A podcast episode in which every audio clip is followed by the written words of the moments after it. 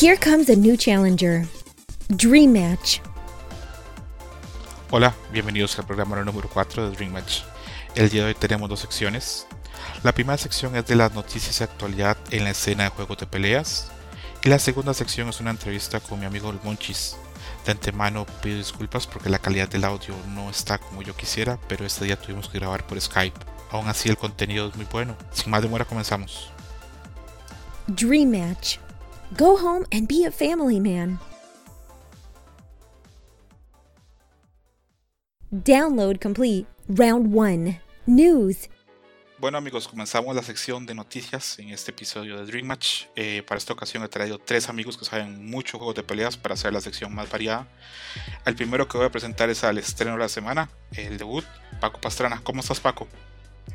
Está muy callado. Bastante. Está haciendo atención. Hola, hola, perdón, muy contento de, de andar por acá. La verdad es que estoy muy alegre de que me hayas invitado. La verdad es que pensé que nunca me iban a invitar, pero contento de que pues por fin se logró.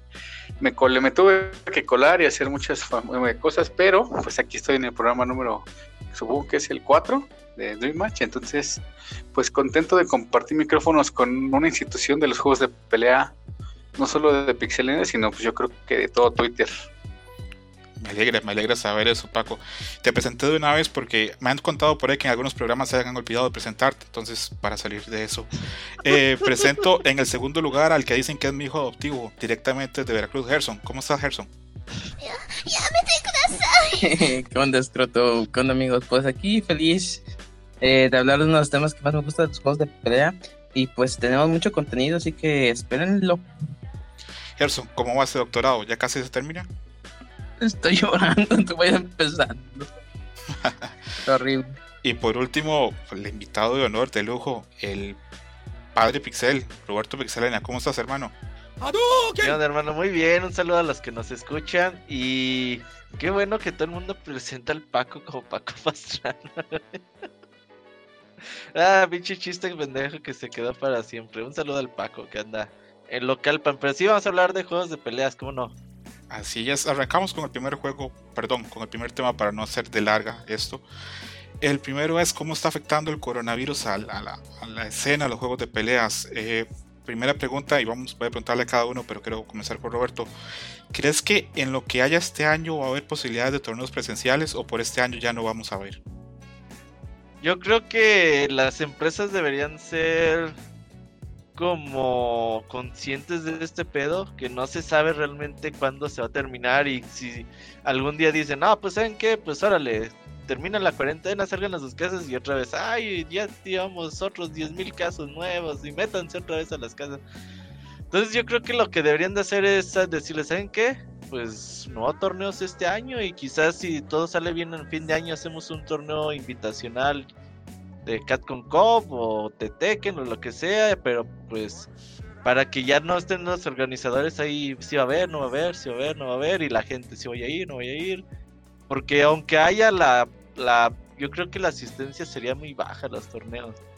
No les va a salir ni para reponer los gastos a muchos de los que hagan torneos. Tienes así totalmente razón. Eh, Paco, ¿coincides con lo que dice Roberto? Um, yo creo que sí, porque realmente no valdría la pena estar uh, yendo a torneos que pues no vas a tener ni siquiera la asistencia completa. Eh, es, digamos que muy difícil, digo, ya se canceló. Si yo, Evo seguramente está cancelado, los torneos grandes ya están fuera, entonces, ¿qué caso tendría ser tres o cuatro torneos y de ahí sacar una clasificación? Y no, yo creo que yo coincido con ustedes, los torneos por este año deben de ya de darse por terminados y comenzar perfectamente bien el 2021 con ellos. Sí, yo coincido con ustedes todos, creo que la escena está muy complicada para volver con torneos. Gerson, eh, la última vez que grabamos me dijiste que creías que el Evo lo iban a posponer. ¿Hoy por hoy mantienes la posición o crees que ya fue? Eh, no, yo ya creo que sí le van a posponer. De hecho, es que como esto va para largo, eh, yo siento que muchos, tanto festivales lo están atrasando, infinidad de eventos de entretenimiento lo están atrasando. Y pues me imagino que esto indudablemente también va a pasar. Eh, cosas como el Evo, el CEO, pues ya no se van a hacer hasta igual el próximo año. De hecho, creo que en California el gobernador o algo así había escuchado de que dijo que no iba a haber ningún evento masivo hasta que hubiera una cura. O sea, no importara la fecha y nada, no iba a haber nada hasta que ya hubiera una cura. Y pues imagínate, en California, creo que se hacen los North y los SoCal, y pues no van a haber este torneo. O sea, algunos estados iban a ser muy afectados por esto. Sí, es un. Según esto, perdón, hoy escuché que, por ejemplo, en París, bueno, en Francia, no iba a haber, o sea, porque están esperando reiniciar ligas deportivas y eso. Y ya les dijo el gobierno, ni más hasta septiembre. Y mm, por otro lado, dicen que eh, ah, posiblemente, si todo sale bien, podría una cura salir por ahí en agosto. O una vacuna, pues, no una cura. Entonces, sí, yo creo que hasta septiembre las cosas se empiezan a calmar un poquito con una distribución ahí de la vacuna y que pues ya la paranoia se baje un poquito, pero hasta septiembre, imagínate. Yo, yo creo que va más para largo todavía. Porque no sé qué tan rápido esté la cura, pero una cosa es que esté la cura y luego se distribuya esa cura, porque van a ser millones de millones de personas esperándola. Entonces, yo creo que va para más para, para largo. Eh, paso al siguiente tema que queda en mi lista. Eh, ¿Se acuerdan hace unos meses? Eh, Yoshinori Ono estaba muy contento porque Street Fighter iba a formar parte de una competencia que había organizado Intel para los, para los Juegos Olímpicos. Y era algo mucho realce. Capcom estaba poniendo su, pues poniendo la carne en el asador por, por estos Juegos Olímpicos de Street Fighter 5. Eh, con esto es obvio que, es, un, es un golpe para Capcom, es un golpe bajo para, lo que estaba intentando hacer. Roberto, ¿tú crees que si se hace en el otro año, Capcom va a poder sostener Street Fighter 5 para ese evento? Sí, de hecho sí, porque, o sea, Intel dijo que, pues como los juegos, estos eran como el marco de los Juegos Olímpicos y como se pasan al otro año, que pues todo se posponía para el 2021, así que sigue, yo creo, Street Fighter 5 y Rocket League, que era el otro juego de, estos torneos siguen ahí en pie. No creo que eso afecte. Eh, eh, eso antes de los Juegos Olímpicos, ahí estarán los torneos. Yo me inscribí a todos, ¿eh? Ajá. Ahí nos inscribimos Isaac. Es que es de equipos. El Isaac, el, el Cono y yo hicimos ahí nuestro team y ya estamos inscritos, pero pues lamentablemente todo se pospuso hasta el otro año. Esto del virus. Eso sigue en pie. Esto del virus ha sido muy doloroso para, para la escena. Una pregunta para Paco hablando más acerca de esto de los Juegos Olímpicos, ¿tú crees que ya para el otro año la gente va a tener confianza de ir a torneos o siempre ese asunto del virus va a estar ahí, ese miedo? Pues según lo que muchas personas dicen es que el virus del el coronavirus es un, una enfermedad que ya se va a quedar como la influenza, como la virus estacional, como perdón, como la gripe estacional, cualquier gripilla que nos da ya se va a volver así. Eh, yo creo que por ahora será un albur 50-50, donde que la gente tenga esa confianza de ir. En lo particular, yo creo que lo más sano sería. Híjole, es que mi, fan de juegos de pelea diría: Pues ve, güey, pero imagínate que vas y de repente contagias por un cabrón que no se vacunó, ese tipo de cosas, y otra vez vuelve a ser cepas el miedo es muy cabrón. El asunto es que al parecer este virus se adapta y ya ven que hay mucha gente que se volvió que se enfermó, se curó y se volvió a enfermar. Entonces imagínate que la cepa vaya mutando y mutando y mutando hasta un punto en que no la podamos resistir.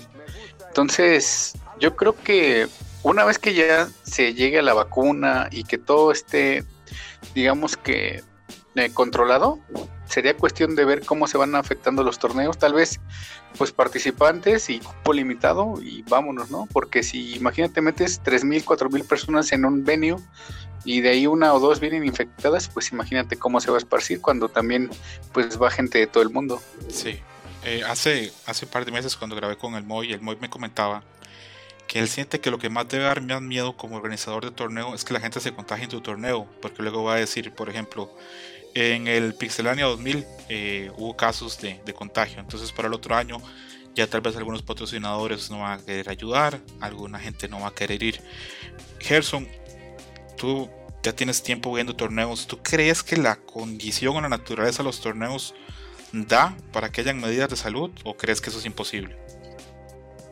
Eh, pues es que el problema es que cada organizador tiene una mentalidad, o sea, como que no hay una norma, una estándar que cada uno tiene que tener, porque luego vemos los de Spooky que están todos ahí juntos y todos sudorosos y pues eso, así, no, todos tienen que tener el mismo estándar.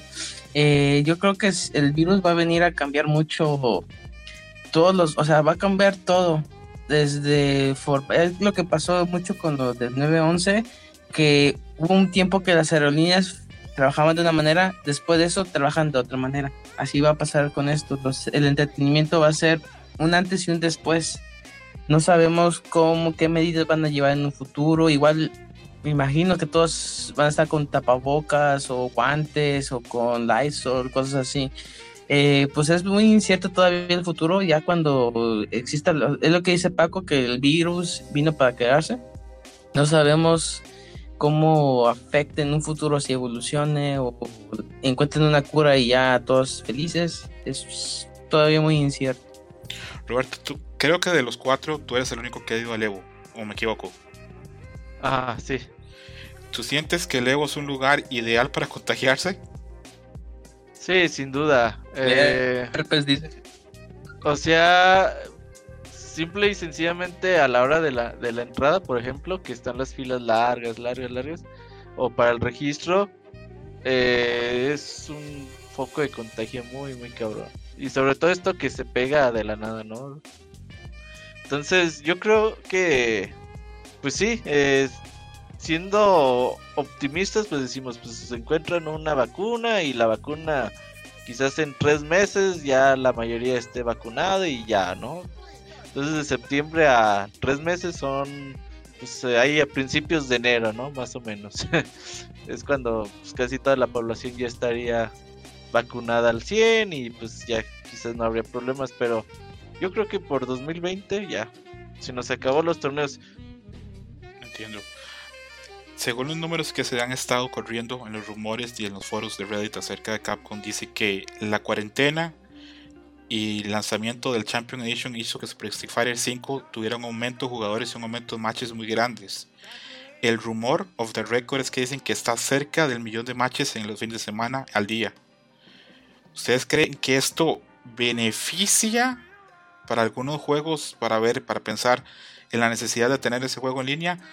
¿O creen que esto solamente va a traer consecuencias a la hora presencial? Ah, ok, voy a reformular mi pregunta. Mi pregunta es, ¿de esto se puede obtener algo bueno en ese aspecto online o no? Todo es negativo. Roberto. Bueno, eh, en cuanto al gaming, el gaming es una de las industrias más beneficiadas en cuanto al online. Eh, Steam y todo el mundo pues está viendo un montón de jugadores online. En cuanto a torneos, pues sí se han hecho ahí algunos esfuerzos online por ejemplo, aquí la AAA en México está haciendo ahí, hizo un torneo pues bastante bueno, ahí invitando a jugadores y poniendo buenos premios. Y pues ahí pues, veo a este a haciendo torneos online, a, este Shan. torneos online pues no, no faltan. Pero pues el nivel para el competitivo eh, presencial pues sí baja, ¿no? Un poquito una pregunta también para Paco y para Roberto que juegan mucho Street Fighter 5. No ha habido un torneo presencial grande desde el último update. ¿Creen que eso es lo que ha generado que haya tanta discusión en los tier lists o es simplemente que cada quien tiene una opinión? Paco. No, pues definitivamente cada quien tiene una opinión. Eh, como dicen, tú vas a contar de cómo te va en la feria. Y eh, los, los tiers son como una es la lista de los personajes donde te dicen, este, con este güey, con Rashid, si juegas con Rashid es muy probable que te vuelvas muy chingón si lo aprendes a dominar. Pero como todo, pues cada lista es este para basarte un poco en cada una de ellas. Lo que voy es, no sé, la última vez que vimos una lista, Ultra David dijo, tal, tal personaje está en C, ¿no? Y otro güey hacía otra lista y decía en B. Yo creo que ahí pues tú tienes que jugar con tu personaje y poco a poco ir conociendo el matchup que tienes contra todos los demás eh, personajes del juego. Entonces, solamente son como una base de decir, ah, bueno, este mono está en C y probablemente puede estar en B. O sea, no, no es, digamos, nadie tiene la verdad absoluta sobre este tipo de listas. Y como les decía, entonces, si a ti te va bien con Cody o con Ken, y Isaac es Master con Ken y veo muy pocos Ken que son Master, entonces ahí decís, bueno, si puede llegar a Master, entonces también significa que tienes que tener habilidad. Sí, ese es buen punto.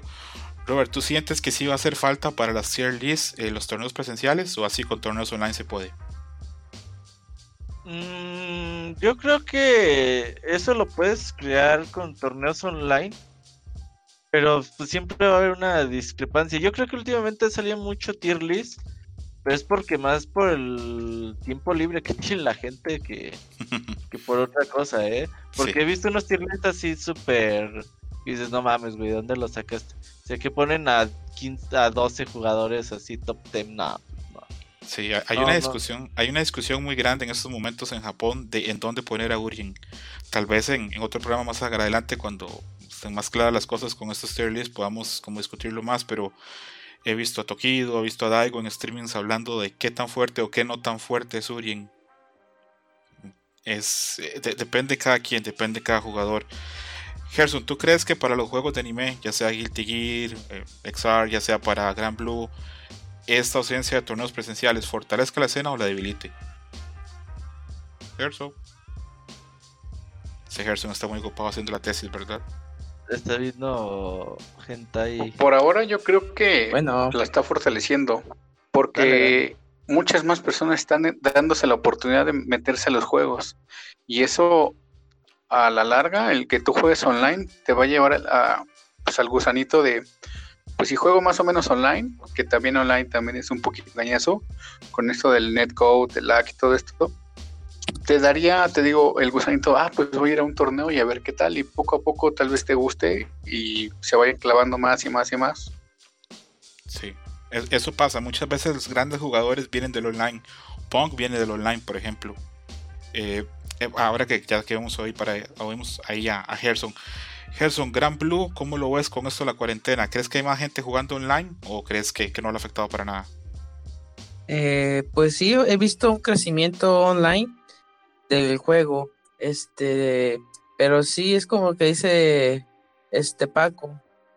Básicamente el online es como que es como una escena aparte. Hay una cosa que como que me preocupa y es este, bueno, es más en el rumbo del anime porque la gente por general le gusta más eh, hacer retas locales, pero porque ya sabes que el netcode de los juegos de anime no son muy buenos. Ahorita con Guilty Gear pues ya se supone que va a ser mejorcito, pero sí jugar, no sé, un Blade Blue Cross Track, pues sí es muy complicado en línea.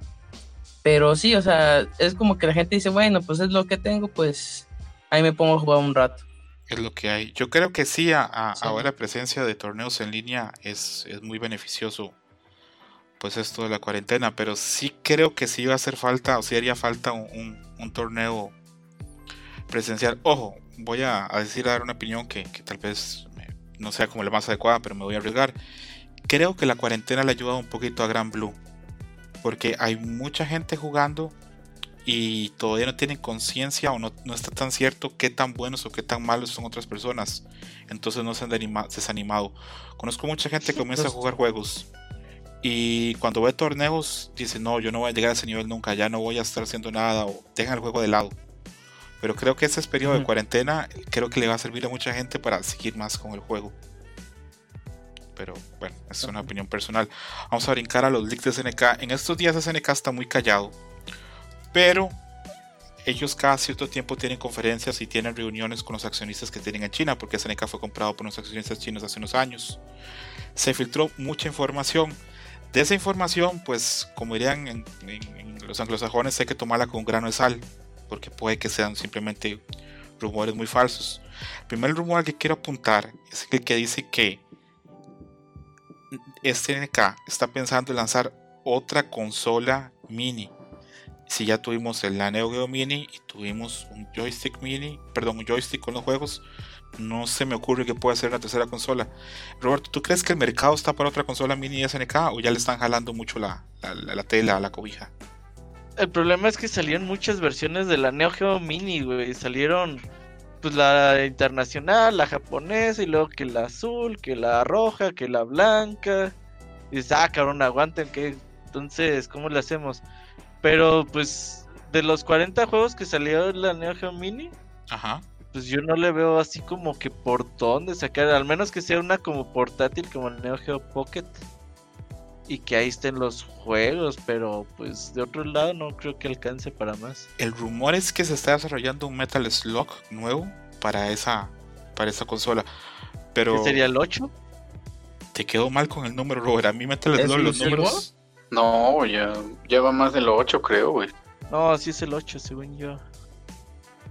Eh, Gerson, es exclusivo nada Es más. que como ya hay muchos, no, no sabría Gerson si sería exclusivo, pero ese es el rumor.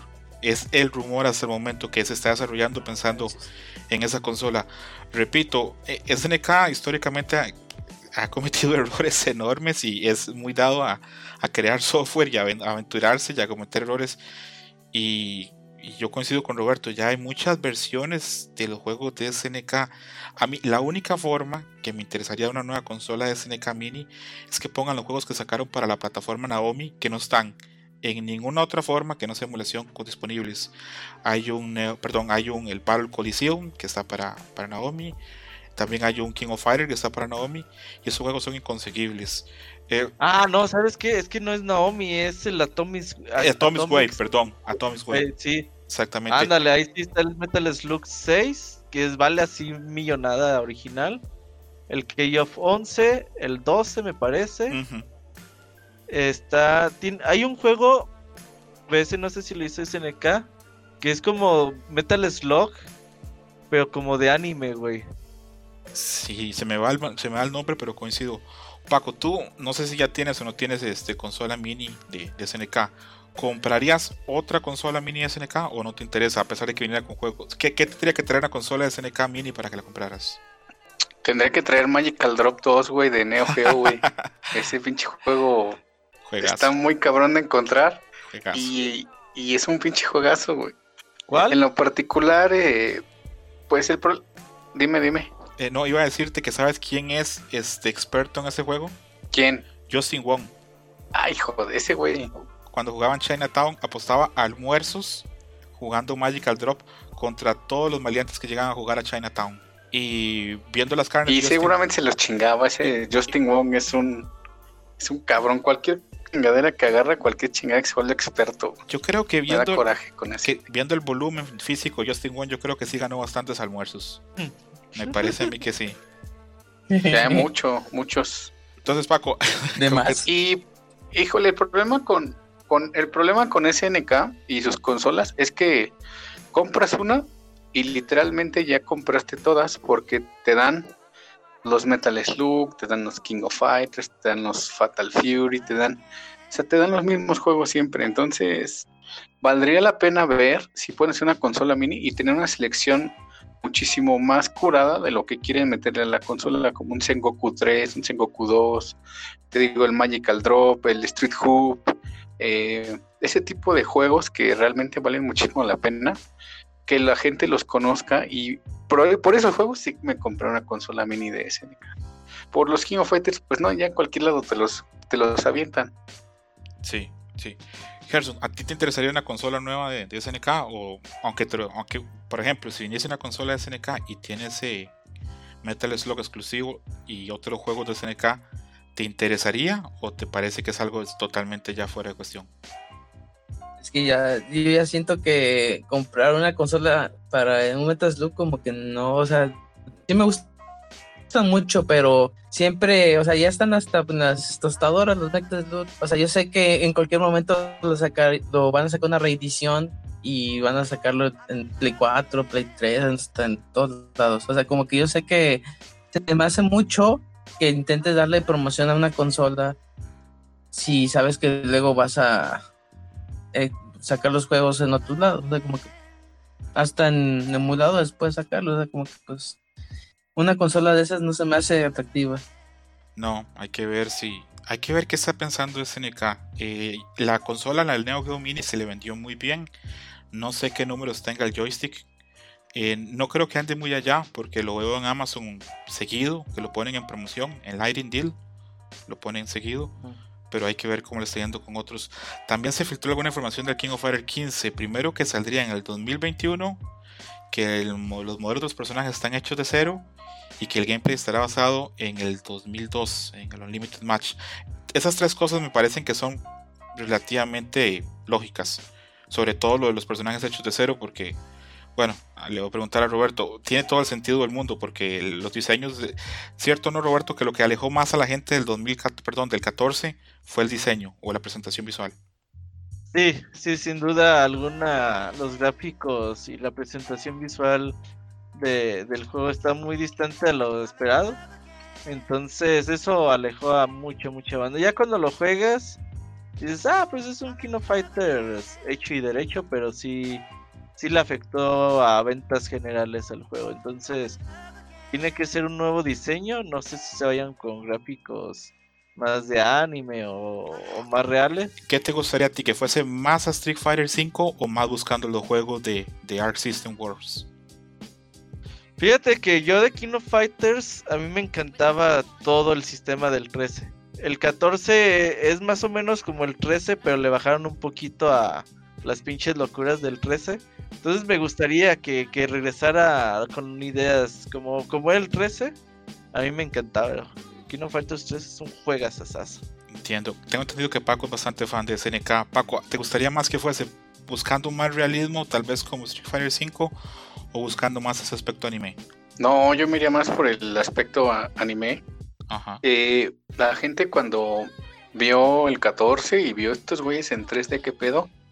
Los alejó como tú lo mencionaste perfectamente bien. Eh, la asistencia de, King of Fighters pues, siempre fue Shinkiro, desafortunadamente pues Shinkiro ya no, ya no está.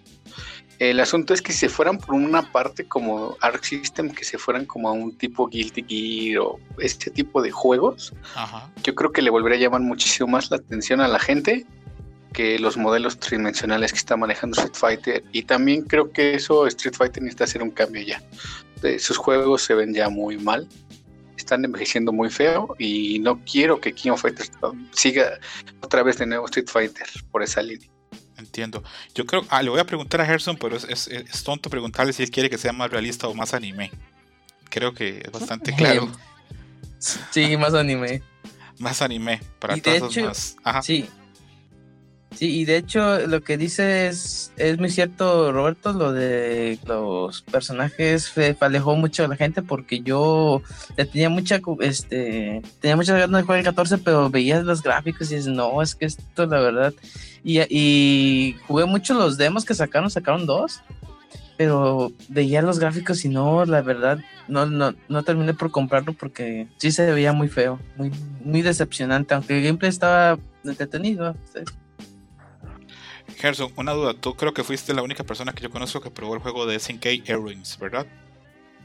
Sí, desgraciadamente con traumas psicológicos. Tú lo reseñaste, ¿no, Gerson? Exactamente. Tres lubrilenses de cinco. ¿Qué te parece que ayer anunció este SNK el primero de esos juegos, el que salió para Neo Pocket hace muchos años? Que iba a salir también para Nintendo Switch. ¿Crees que, tenga algún futuro o crees que simplemente va a ser ahí un, port y ya? Pues yo creo que va a ser un port. O sea, sí he visto imágenes y se ve muy bonito, se ve como muy chibi. Ajá. Pero ya siento que va a ser como que del montón.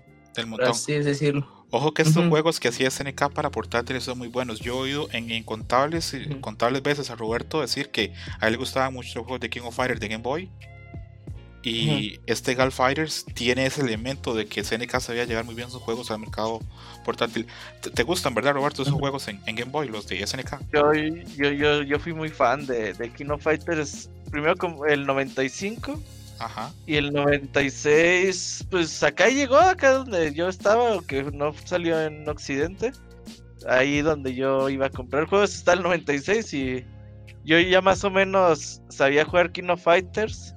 Entonces yo ponía mis juegos en el Super Game Boy y los disfruté un montón, ¿eh? Porque tenía combos, tenía los supers, el diseño de los personajes chivis chingoncísimo. Era muy, muy bonita la adaptación, ¿eh? Muy, muy buena. ¿No era complicado? No. ¿Por el control? No, no, no.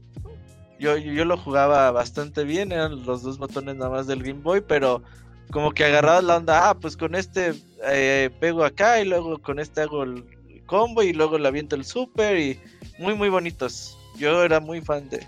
Y los soundtracks, uh, el Kino Fighter 96 ah, de... Ujú. El soundtrack muy chingón. Si yo cuando vi ese juego pensé, por ejemplo, un mercado o alguien a quien le podría interesar ese juego, ese Roberto, por, por la buena experiencia que tuvo con los juegos pasados de, de mercado portátil de SNK. También se habló ya de que pronto va a haber más información de la Samurai Shodown Collection que hace más de un año que se anunció y nada que llega. El rumor es que se está trabajando para que por lo menos tres de los juegos tengan online con rollback, lo cual sería una noticia pues increíble, tanto, tanto por la gente que no, no probó ese juego como por los usuarios también veteranos. Una pregunta, devolviéndome lo de Gal Fighters, ¿en México llegó la Neo Geo Pocket o, o nunca llegó? Pues yo nunca vi una, pero sí de haber vendido por ahí. Estoy Sí, el sí llegó, Fighter. pero pues era muy escasa. Creo que a Gerson no le tocó por edad. Gerson, ¿tú algún momento viste alguno? La verdad, no. Aquí, bueno, en Tampico, en Veracruz, no, no vi ninguna. Oye, estoy viendo el Gal Fighters y qué bonito se ve, eh. Ves, Robert, yo sabía, yo sabía que a ti Sí, te podía sí, interesar. sí, Ujú. sí. Y es un juego muy bueno, tiene todas las bases de, de los fundamentos de, de, de SNK. Y tiene como personaje escondido a Yori que se pone una en agua y dice yo participo en el torneo, sí porque sí. Igualdad de género. Paco, ¿a, ti te interesa la, la colección de Samurai Shodown o sientes que ya sus juegos ya se, ya se han quemado mucho? No, sí, sí, sí, sí la compraría. Si ya me las dieran así, no, pues aquí está la colección. Sí la compras porque son juegos que a mí me traen muy buenos recuerdos. Digo, yo lo empecé a jugar en, en Super Nintendo. eh, entonces imagínate hace cuántos años estoy hablando y pues como dicen por ahí la nostalgia vende y sin fallas se los compro. Son un juego distinto de peleas, como siempre le hemos mencionado. Samurai Shodown y es muy distinto a todos los demás y creo que es el que mejor ha implementado el uso de las armas. Entonces, sí vale la pena tener esa colección. Juegazo. Voy a ir con el leak que hubo de supuestamente el roster de King of Fighter 15. Se filtró un usuario en Reddit este, y creó una cuenta, puso unas, unos nombres de los personajes y luego borró la cuenta. A mí me parece bastante flojo o bastante falso el, el- supuestamente el leak el que se, se reportó. Ahí pasó un documento. No sé si todos están pudiendo ver este, el roster. Sí, Sí, sí, sí. A mí, Sí, aquí lo estoy viendo. a mí así, a, a- a- a ojo de buen cubero, me parece bastante falso. Ustedes lo ven, lo ven posible. ¿Tú lo ves posible, Paco? Ah, hay algunas partes que dices, bueno, esto sí podría combinar, pero por ejemplo, ¿por qué chingos meterías a Bot en vez de meter a Robert García, no? En el, en el equipo de. que- el karate. El, el equipo de Takuma. Ajá, O sea, que se, ajá. Ajá, de, ah, perdóname, de Arrow Fighting. Sí, ¿por qué ibas a meter a un güey que nadie conoce y quizá sacar a Robert García? Eso no tiene sentido. Entiendo. En el. Fatal Fury Team, meter al güey ese del medio que no me acuerdo cómo se llama y quitar a Joe. Es Digo, Joe no de es de los Bout. personajes más famosos de. Ajá, son de Real Bout y tiene una gemela que también se teletransporta y avienta poderes. Ujú. Ahorita no me acuerdo de los nombres, pero sí he jugado con ellos. Eh, pero sacarse a Joe Higashi.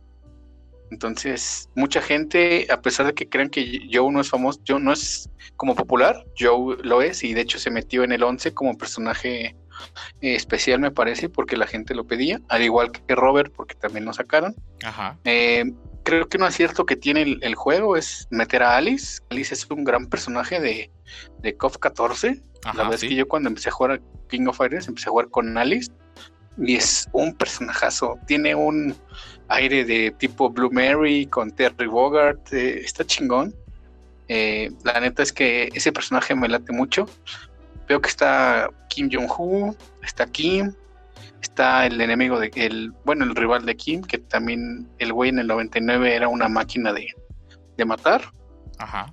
pero tiene algunas cosillas, pero por ejemplo el, el official team, pues no, realmente no lo veo como factible.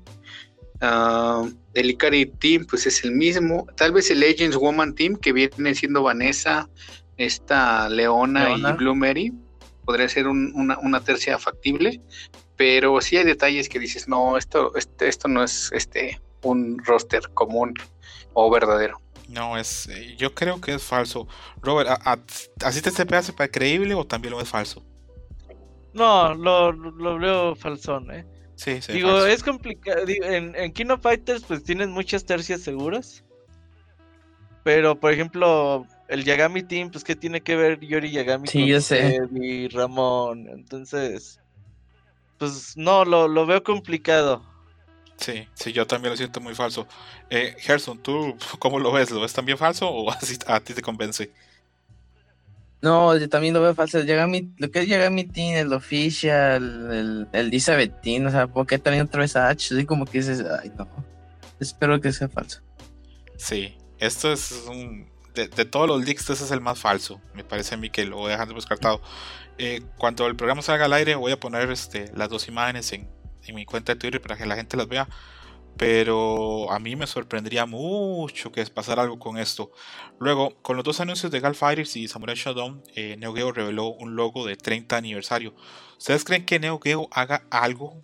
Perdón, SNK hagan algo para celebrar el 30 aniversario? ¿O se va a quedar en estos dos juegos? Eh, comienzo con Roberto. La consola mini, ¿no? Que estás hablando. Sería. No, pues, ojalá y saquen algo. Algo para los que siempre hemos seguido la, la marca.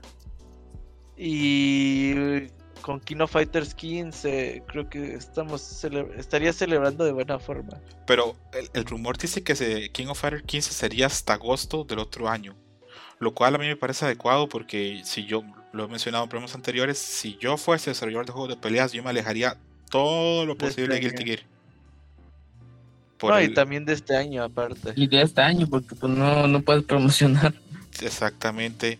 Eh, no importa, soñemos. Paco, ¿qué te gustaría que anunciara SNK para este año con el 30 aniversario? Híjole. Si quieres lo piensas. Una, un, un reboot de King of Fighters 98 con gráficos nuevos y eh, modos de juego igual, tal vez. no- digo, no modos de juego, sino el- los supers, que los mejoren un poquito. Eh, yo creo que más que nada gráficas y que mejoren un poco el gameplay.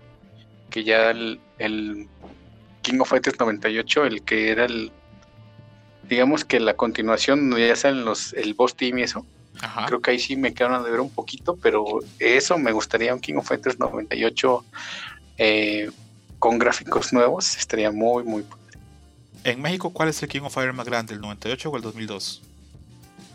98. Bueno, es que como Mm, que el se 2002. dividió, ¿no? Ok, Sí, yo creo el 2002. mira en México en las tiendas en las farmacias Ajá. el 2002 era el rey pero obviamente ya competitivamente hablando y en comunidad y a nosotros nos gusta más el 98 pero ¿Sabes qué, el favorito en México seguramente es el 2002 por las máquinas piratas Fíjate que a mí me tocó todo lo contrario que en el 98 hubo un boom.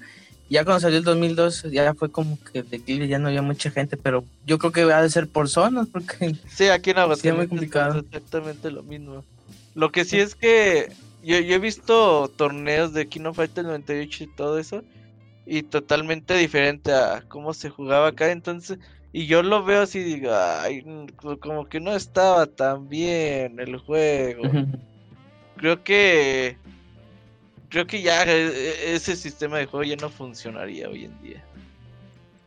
no. Roberto, ¿cuál es tu, tu, King of Fighters favorito? A mí me gustó mucho el 2000. El 2000. Kino Fighters, Kino Fighters 2000 era para mí un juegazazazo por la onda de los ayudantes, los strikers. Uf, sí. Le daba un montón de variedad al juego. Estaba rotísimo, pero pues de eso nosotros no lo sabíamos. Eh, podías agarrar los, los strikers y llegabas a un lado y veías cómo los utilizabas. Decías, no mames, que puedes hacer esto. Y los combos estaban bien chingones. A mí me gusta mucho el 2000. Paco, tu, Fighters. Paco, ¿tu King of Fighters favorito? Eh, por todo lo que conlleva y como, como producto, el 97. Culmina la historia de Orochi.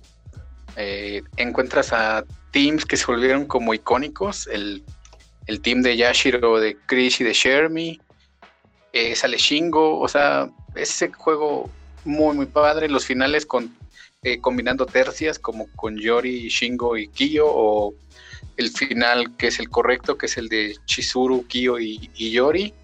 Es- eso está muy, muy padre. Te cuento que yo sigo la cuenta de Kaiser Wave, que es este el, el- el que lleva comunicaciones de SNK en Occidente y en una entrevista con Oda se le salió, o no sé si se le filtró o se le fue a las manos la información, que ese equipo, el de New Face Team, va a estar en el King of Fighters 15. Uf. Yashiro, Shermie y Chris. Eh, voy a brincar con Gerson. Gerson, ¿cuál es tu, tu King of Fighters favorito? Eh, igual el 97, por lo mismo porque concluye este a todo un arco. Y me encantaba mucho Leona eh, Orochi, que acá en México le decíamos como que los poseídos y todo. No mames, ¿qué pasó? O sea, como que era muy sorprendente ver eso. ¿Jugabas con Leona. Leona poseída? Leona Sí, loca, o Leona sea, yo-. De hecho, yo no podía sacarlo a un amigo. A ver, chavo, te lo saco. ya me lo sacaba, ya toma. Ya, gracias. Pero nunca me, nunca te enseñaban cómo sacarlo. O sea, ¿A poco? Siempre.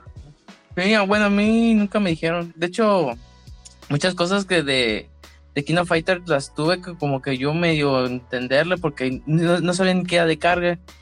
Y, y, oye, ¿cómo hago los poderes? Ay, tú muévele, puta madre. Y estaba picando Ey, hasta nadie- que nadie salía. Eh, Start, arriba, abajo, arriba, abajo, cuatro veces. Una, dos, una, dos, una, dos. Y patadas y ya sale a Leona, güey. Ajá. uf. Voy a regresar al pasado a Puño, intentarlo. Y salió el Yori. Lo que sí es que yo no respetaba a los que Ah. son esos güeyes, ¿eh? No, yo nada más lo usaba para el desmadre por, por lo mismo. An- Ni se Antes de que brinquemos, me gustaría contarles una anécdota del COF 2000, como dice Robert, que Sí. estaba rotísimo y tenía un buen de bugs. Podías hacer estatuas con, Yor- con Ryo y con Yori. Eh, podías hacer un hit de 100 golpes con Ralph, ya contra el último jefe. Pero había un bug en particular que eh, me gustaba hacerlo. La vez que era muy manchado. Aquí en la Ciudad de México o en, o en zona metropolitana se acostumbra, supongo que también en, en toda la República, que ibas y apartabas tu lugar con una moneda, ¿no? Los créditos. Entonces yo ya estaba por terminar el juego y yo Ujú. tenía mi- en mi cuarteto a Kyo y a Yori. El asunto es que cuando ponías a Kyo al principio o en cualquier lugar y ponías Striker a Yori normal, al principio del round tú aventabas a Yori y su poder era que aventaba un- una flama que si agarraba al enemigo como que lo pausaba, ¿no? Ah, Y no si en ese punto tú hacías eso, el enemigo te aventaba como una sombra para darte como golpes, te botaba y tú hacías el especial con Kyo y cuando lo soltaba, apagabas la máquina.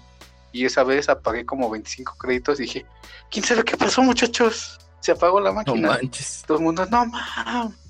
Y sí, fue muy gracioso ver cómo se enojaron. Y nadie sabía Qué por qué, pero así, ay, pues eran 25 varos. ¿Qué? Y ya me tenía aquí, así que dije, bueno, perdón, nos vemos, bye. Nunca- y obviamente, pues nunca supieron, porque seguramente si se dieran cuenta, pues me iban a madrear, güey, ¿verdad? ¿Estás de acuerdo? Pues sí. Gran anécdota. Yo hace, hace muchos años tenía un amigo que nunca había ido a México. En esa época los dos vivíamos en Chicago y él fue a- al DF.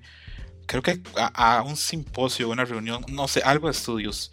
Cuando volvió me comentó que había visto varias máquinas de, de juegos de SNK en, en lugares distintos, negocios, eh, farmacias, negocios de ese tipo. Y me comentó, él tomó, este, él no, no hablaba muy bien español, pero trató de aprenderse muy bien y me dijo que él vio en varias máquinas un letrero.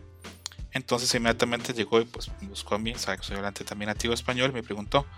Y pues duré mucho rato riéndome porque lo que tenía era un cartelón que decía puto el que juega con Rugal. Y se me quedó eso siempre, siempre grabado. Es, es una comunidad muy competitiva la que tiene México de, de King of Fighters. Yo siento, no es tema para hoy, pero siento que desgraciadamente por cosas de visa y por cosas de otras cosas, tal vez grandes jugadores de King of Fighters de México no han podido salir o probarse en torneos más allá de las fronteras, pero es algo que, que nos supera por lo menos. Vamos a pasar al, tema del chisme, porque ya hablamos de bastantes cosas que, que son bastante interesantes, pero vamos a hablar, no en sí tal vez tanto del chisme, pero sí vamos a hablar acerca de, de qué genera y qué debate abre esto. Eh, durante la semana pasada se dio la prohibición de participación en torneos de Low Tier God y de Zero Blast. ¿Quién es Low Tier God? Low Tier God es un jugador, digamos, amateur con, con ansias de, subir del sur de California.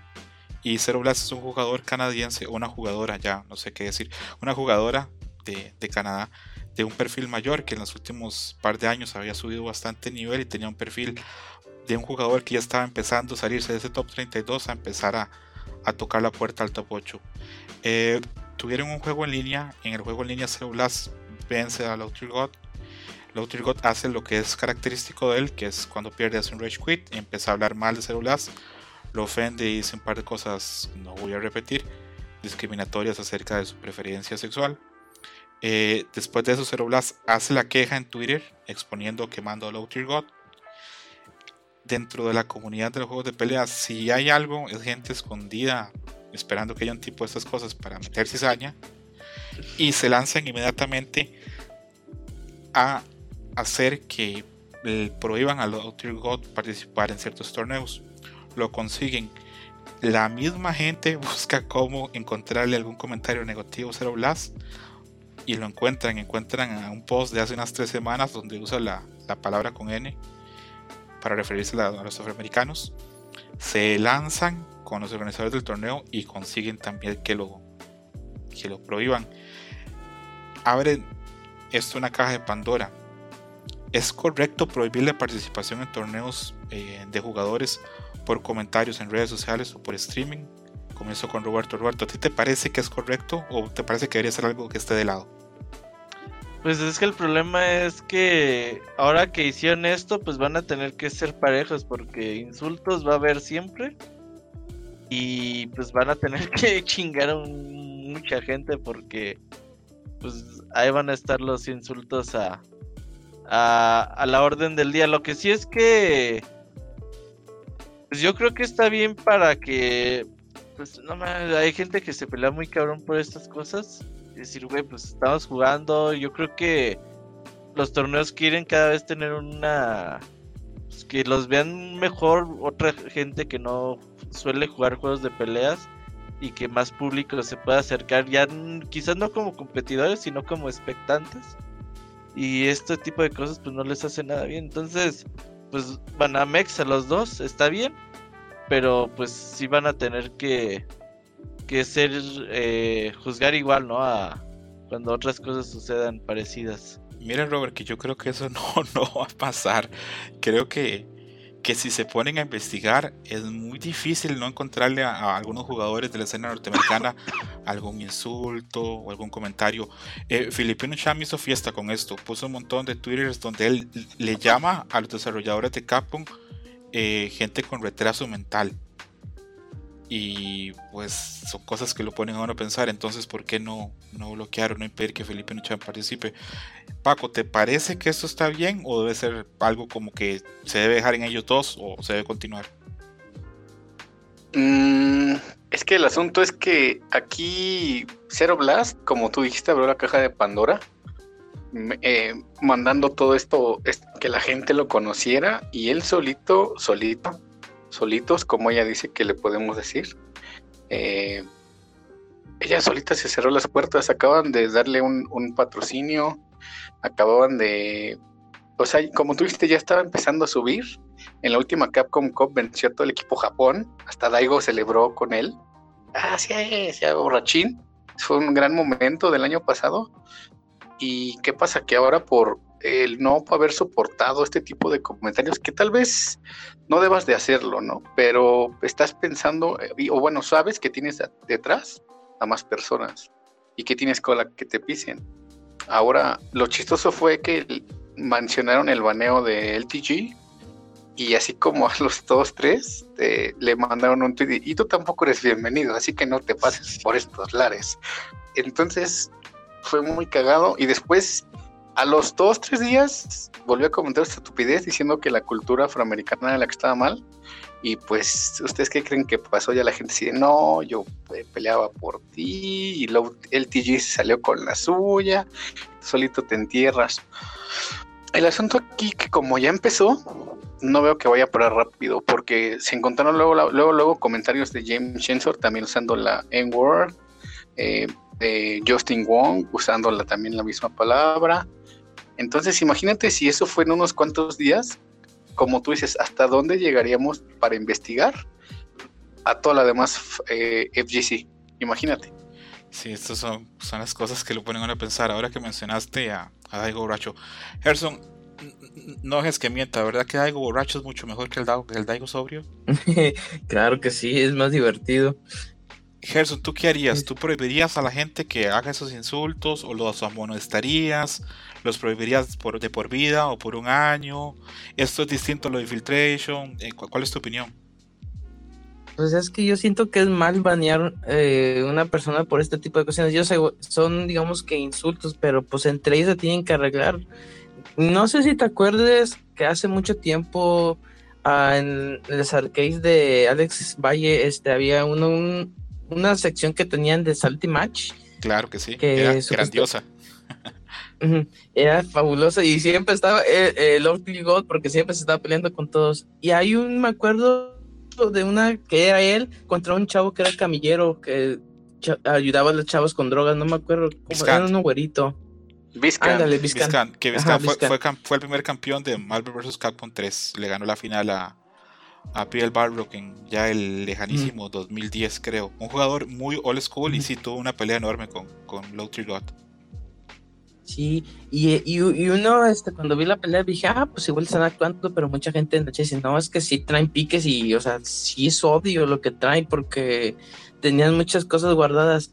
Y yo digo, bueno, ¿por qué no mejor arregle las cosas de esa manera? O sea, bueno, tú me insultas, yo te insulto, igual mejor juguemos a ver quién es el mejor. Yo sé que igual nada más para limar esperezas, pero era como que puede ser también un método de publicidad, o sea, de que pues peleó contigo para hacerme más famoso y que la gente, o sea, puede estar baneado, pero pues la gente me conoce más y saco un disco de rapeo, así que pues todo sirve.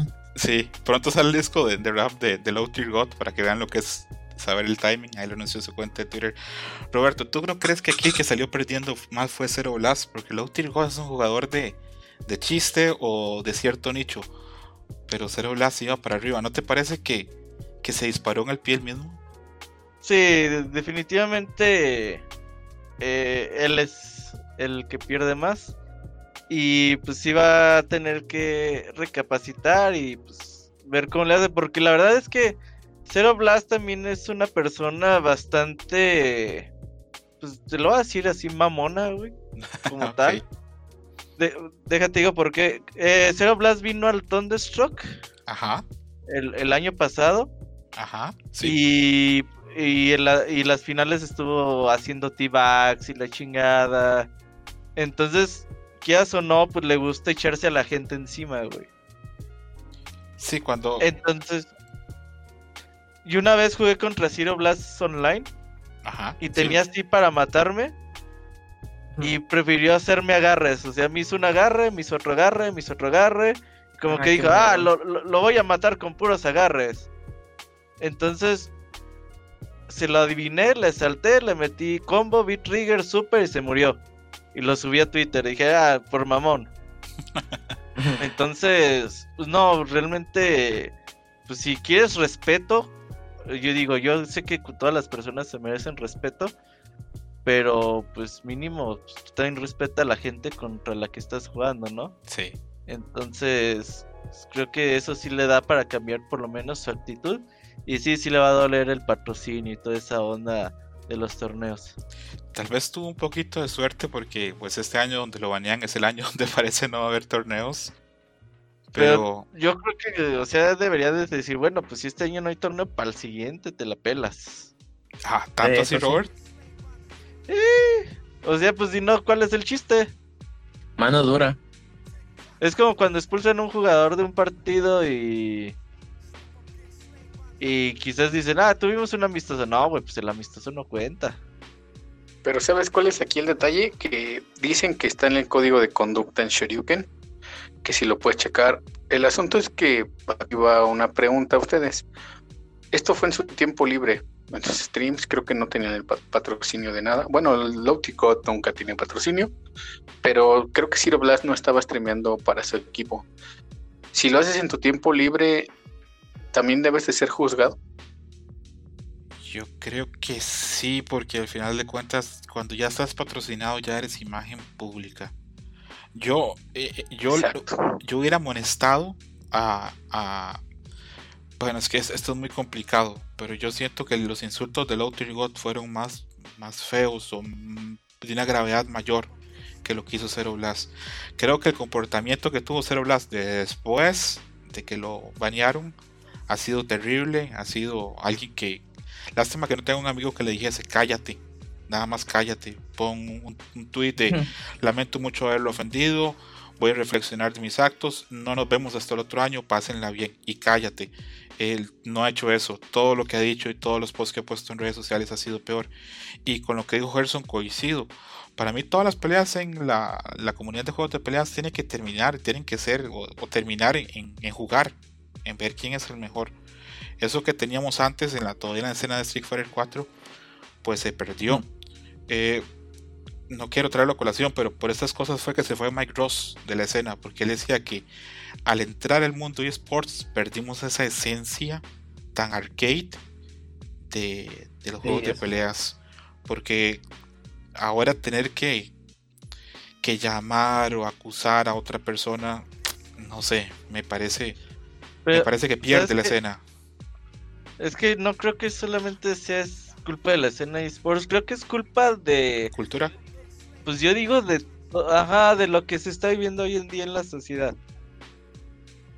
Yo creo que, o sea, por ejemplo, no sé, hace... Tú, tú, tú te fijas, por ejemplo, veas programas de comedia de hace 15, 20 años y dices, ah, no mames que hacían esto, esto lo hacen hoy en día, güey. Y ese comediante se come 50 mil tweets, güey, de gente diciéndole que es un pendejo, es un machista, es un misógino, güey, es un eh, homofóbico, que es una la peor persona del mundo, que ojalá y lo corrieran y que puta.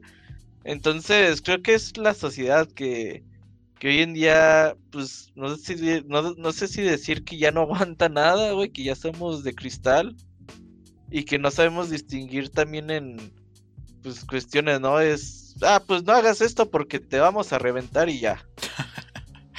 algo es de eso, Robert, algo es de eso. Es un tema muy complejo. Esto de Zero Blast y Low Tier God, yo creo que si yo fuese el organizador o yo fuese el encargado de Capcom, mejor me hubiera hecho de la vista gorda, porque ahora en adelante se va a venir cualquier cantidad de problemas. Yo puedo llegar a acusar, por ejemplo, yo puedo llegar a decir que Gerson me dijo, eh, no sé, algún insulto racial o me dijo algún insulto homofóbico o algún insulto, ese tipo de cosas. Y tal vez no tengo prueba, pero voy y lo digo y ya recae sobre Gerson cierta sospecha y luego a Gerson le van a costar malas cosas. Yo voy a acusar al Didier, sí es cierto. Exacto. sí, acusar al, Didier. Es, es, un tema muy complejo y esto yo creo que poco a poco Capcom lo va, lo va, le va, lo va a meter debajo ahí de la, de la alfombra, pero vamos a ver qué pasa, si no tenemos material para, para bastantes más programas. Eh, vamos a brincar a, a Gran Blue. Roberto, me, me, contaste que compraste Gran Blue, ¿cómo te ha ido jugando Gran Blue? Lo he jugado así súper poquito, le tuve tiempo de meterle como unas 3 horas más o menos, ahí jugué mis primeras partidas online y usé este, ¿cómo se llama el link? Ni me acuerdo. Gran. Gran, exactamente, empecé ahí a practicar sus combos, pero varias cosas me llaman la atención. La primera es, gráficamente está súper bonito el juego, pero muy, muy bonito. Es como si estuvieras jugando un RPG de peleas. Así, nivel gráfico, música, eh, los personajes, como son. Es como si, como si fuera un Final Fantasy de peleas. Creo, no me quiero equivocar, pero creo que tiene música de, de Nobuo Uematsu, ¿verdad? No sé, no sé. y la música me gustó mucho. Voy a buscarlo, voy a eh, buscarlo acá mientras terminas de dar tus apreciaciones. Entonces yo dije, ah, se ve bien bonito, los personajes están chidos. Y luego yo me puse a, meterle a los combos. Y la verdad es que están chidos, ¿eh? No son muy fáciles de hacer. Eso es lo eh, padre. Sí, te cuesta ahí un ratito ahí entrenando. Y ya después, pues ya me puse ahí a, a jugar unas partidas en línea. Al principio le batallé un poquito para encontrar personas. Le dije al Gerson, Gerson, no mames, no hay nadie jugando. Pero le bajé como una restricción de que decía que era como conexiones 5 estrellas, le bajé a 3 y ya empecé a Ah, sí, pues es que estamos en el tercer mundo, Robert. Le- No tenemos le- internet. ya tú, no, este, super velocidad, no, hombre. No, le, bajé y empecé a encontrar muchas partidas. Y me, me, me gustó mucho, todavía me cuesta trabajo ahí como empezarle a agarrar de cómo se debe de atacar, cómo defenderme. Pero pues empecé a sacar ahí a- algunas partidas adelante. Y pues yo el que le tenía miedo era su botón de guardia. Y decía, ay, pinche Mortal Kombat, ¿no? Pero pues, no, no, no. Sí, totalmente Bueno, opcional. Y muy, Na- muy- nada más un nada más un tip eh, es que casi siempre los que juegan juegos de, de anime van más a los lobbies que jugar rankeadas. Las rankeadas casi no nunca les hace, les hace interesado. No sé por qué siempre se van al lobby y ahí se forman y juegan con gente o me imagino porque así siente que están en un arcade verdad no sé. Es que sabes que no, no hay el lobbies, Gerson. no. O sea, como que ayer Eh. medio como- o sea, me iba hacia partida online o no me acuerdo qué decía. ajá. Y como que decía ahí como tutorial o sabe qué chingado. Ah, ya, ya, ya, ya, ya, ya me acordé. Eh, eh, bueno, es que lo que no me gusta al principio es que te obliga a jugar partidas con la computadora para que te acostumbres y esas cosas, y es obligatorias. Ajá. Las últimas dos son en línea, que te busca cualquier güey. Ya después de eso ya se desbloquea los lobby, rankeadas y todo. Ujú. Sí, jugué como unas 7, 8 partidas, pero no eran computadora, eran otros güeyes. Ah, no, era, bueno, en- yo cuando lo jugué me salió con la computadora, no sé si ya le arreglaron eso. Porque Y el venían último sus- era un güey. IDs y todo el pedo. Ah, ya. Bueno, hasta la décima ya se desbloquea todo. Ah, ok, para, para seguirle dando. Pero muy, muy bonito. Eh, sí, sí, nada más estoy esperando a que el cono lo compre, güey, porque pues para tener ahí a quien retar o que el Gerson venga Ya me las siguientes a- Pues, Pues es que hasta el Gerson, octubre, este es paso. Pues, el Gerson no tiene internet para jugar, pero Sí, la verdad no. Y para conocerte de que, ay, Gerson, no, ¿por qué tienes lag? ¿Por qué estás teletransportándote? Ay, no. Pero una vez el Gerson me metió en 30 en Guilty Gear, güey. Y, y, yo dije, no mames, no vuelvo a jugar esta mierda nunca más, güey. la vida, güey". Confirmo que el compositor de la música es No Uematsu y arte del Oh, juego oh, está no. es, el arte del juego está hecho por Hideo Minawa, que es el que trabajó en varios Final Fantasy y en un RPG del que se habla muy poco, pero por ahí está Los Odyssey. ¿Se acuerdan de Los Odyssey? Ah, Sí, sí. no, Matsu, Por ahí no. está. Digo, este. No, es- Los Odyssey de 360. 360. Con sí, cuatro pero discos. es el de. El de Final Fantasy, ¿cómo se llama? Perdón, ¿Cuál, Guamatsu? No, o sea, güey, Matsu es el compositor. Hideo Ujú. director de arte. Sakaguchi. Sakaguchi, Hironobu Sakaguchi. de Sakaguchi, Exacto. sí. Paco, ¿qué? ¿Te- ¿Has jugado Gran Blue? No, no, la verdad es que no, no lo he probado. He visto la serie animada de Side Games. No puede Está ser. muy bonita, por cierto. Me cuesta mucho, me cuesta, nunca, no había conocido a nadie que hubiera visto la, la, la, serie y que no haya jugado el juego. Me parece que es una recomendación obvia. Eh, Gerson, tú que ya tienes todo el, el, el DLC, eh, ¿crees que este pack por 30 dólares justifica su precio o crees que una vez más eh, Lark System está jugando con nuestra codicia y con nuestro deseo de tener todos los personajes? Bueno, eso de Art es como que de ley siempre te va a estar cobrando hasta por los colores. Dices, no manches, te cobran los pinches colores, pero bueno.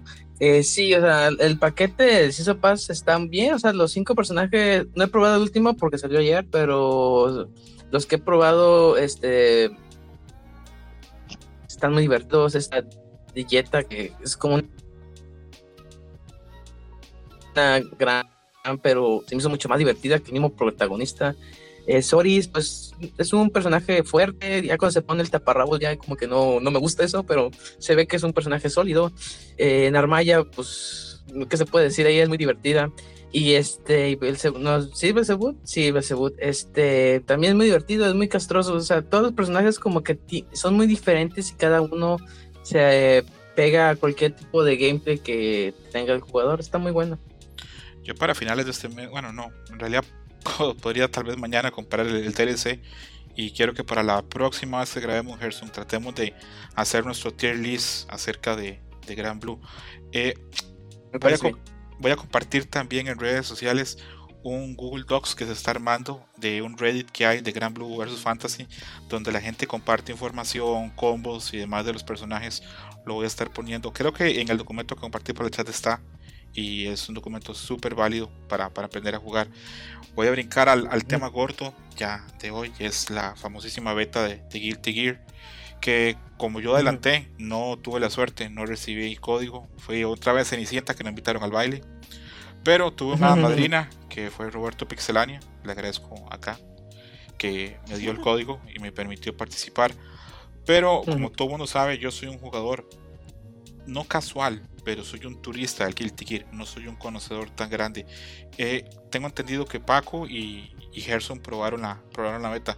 Entonces, Gerson, sin adentrarse ni hacerlo muy técnico para la gente que no juega Guilty Gear, que nos está oyendo, uh -huh.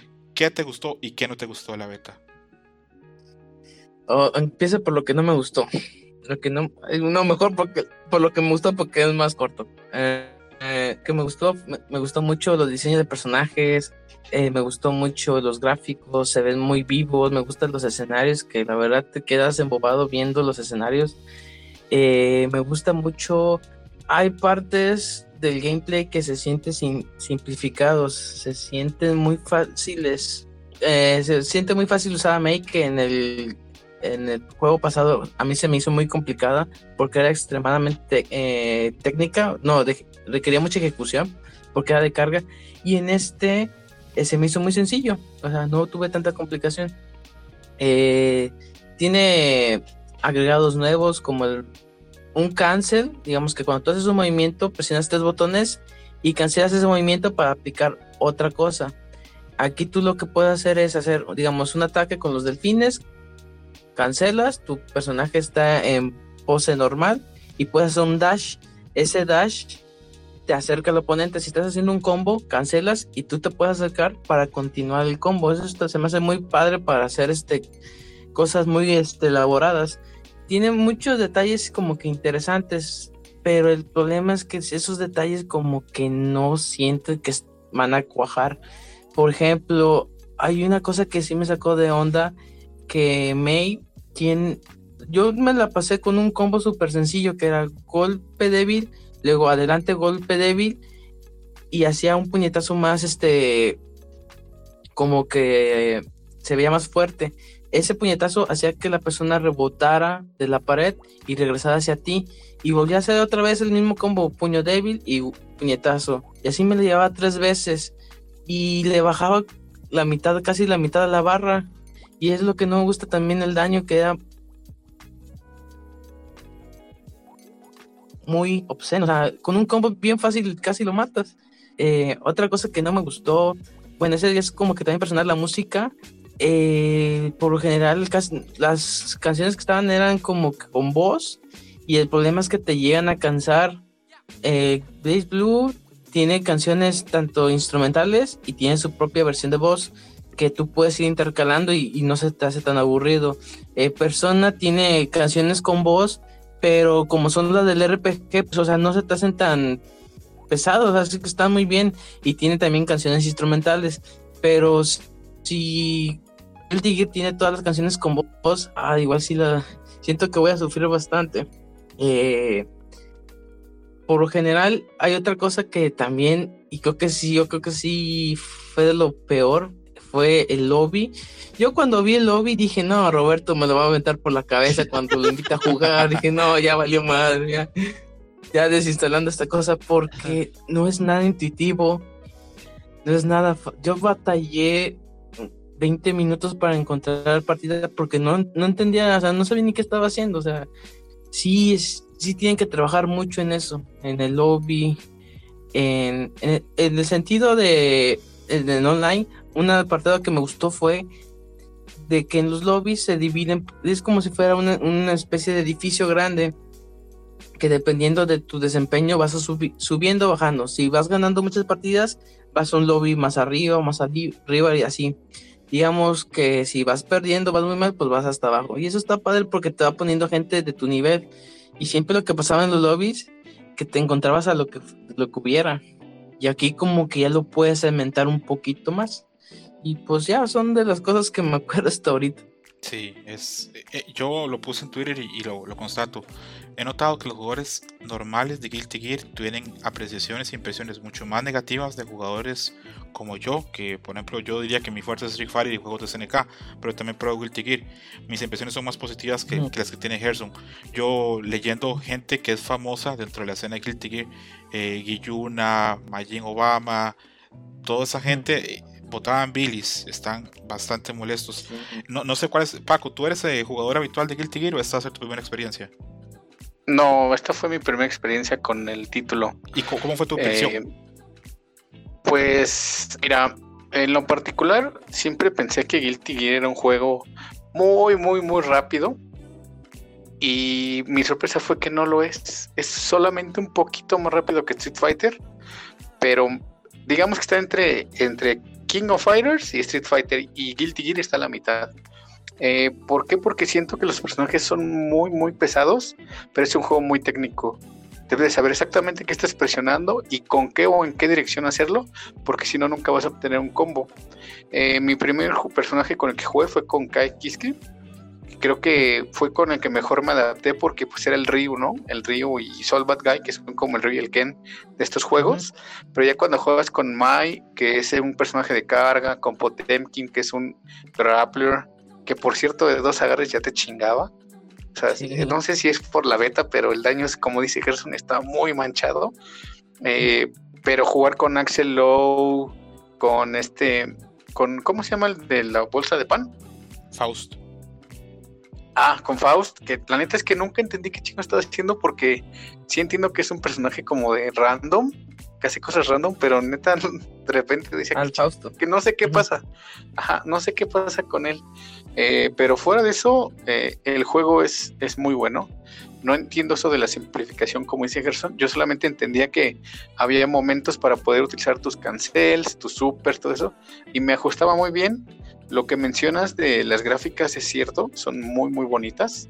Están, eh, yo creo que es el juego más precioso que, de peleas que yo he visto, creo que en mi vida. Eh, los escenarios tienen fondos, siempre empieza diferente, peleas en pantanos, en torres, o sea, está, está increíble, en, el, en un bosque nevado, está muy padre el juego, se ve muy bonito, eh, en pantalla en, particular se ve como un poquito más ¿Recuerdan estas partes de Art of Fighting donde empezabas como, empezaban muy juntos y de repente se hacían hacia atrás y la cámara se abría? Ajá, un zoom, sí. Exactamente, aquí siento que está muy, el zoom está muy dentro y a pesar de que el juego sea muy bonito, había partes en las que podías seguir haciendo combos y el número de los combos era, em, se empezaba a hacer como grande en la pantalla, 5 o 6 y seguían así como iluminando.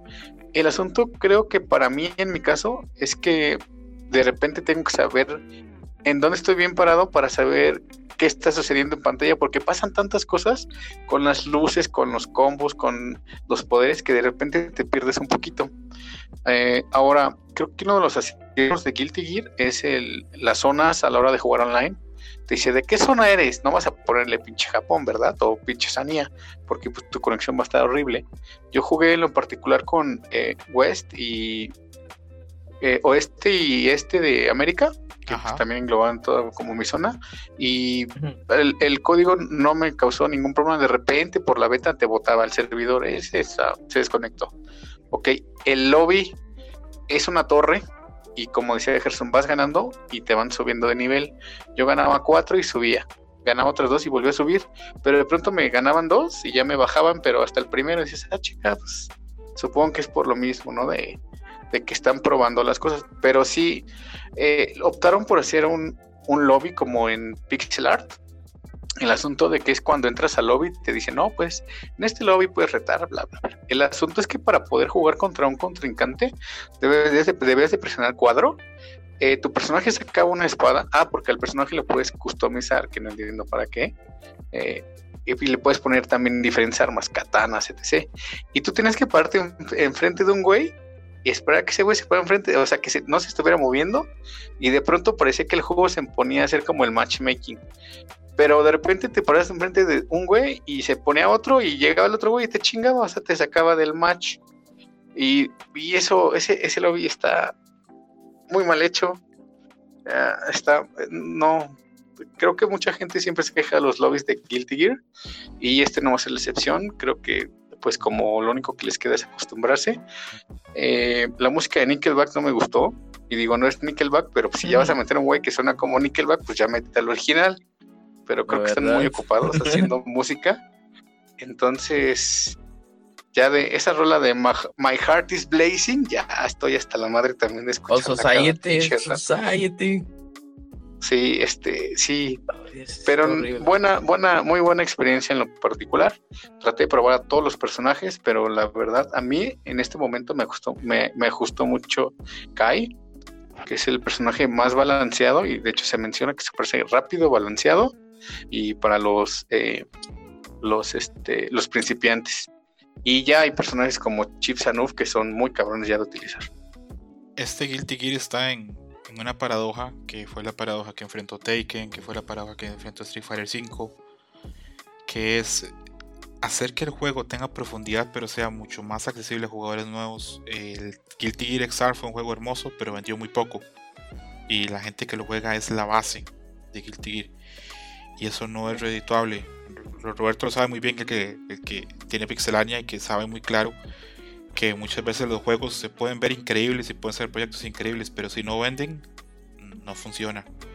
Y el problema que está teniendo este Guilty Gear es que no está dejando contento ni a los jugadores nuevos ni a, los jugadores veteranos. El potencial está ahí. Es un juego que se ve hermosísimo, que tiene un nivel de producción increíble.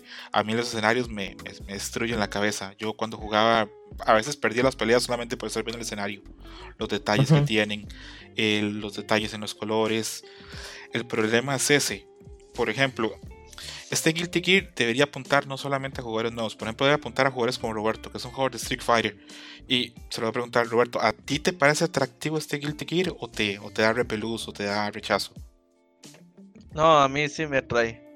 Digo, sin saber mucho de Guilty Gear, yo por simple y sencillamente la calidad como se ve el juego de producción, yo le entraría. Ya jugablemente, pues ya tendrían que pasar muchos días para decirte, ah, el único problema de, de Arc System Wars siempre ha sido para mí el online, de que pues realmente es muy poco amigable para el usuario. Yo, por ejemplo, creo uh, el, online de Street Fighter V se le ha criticado mucho.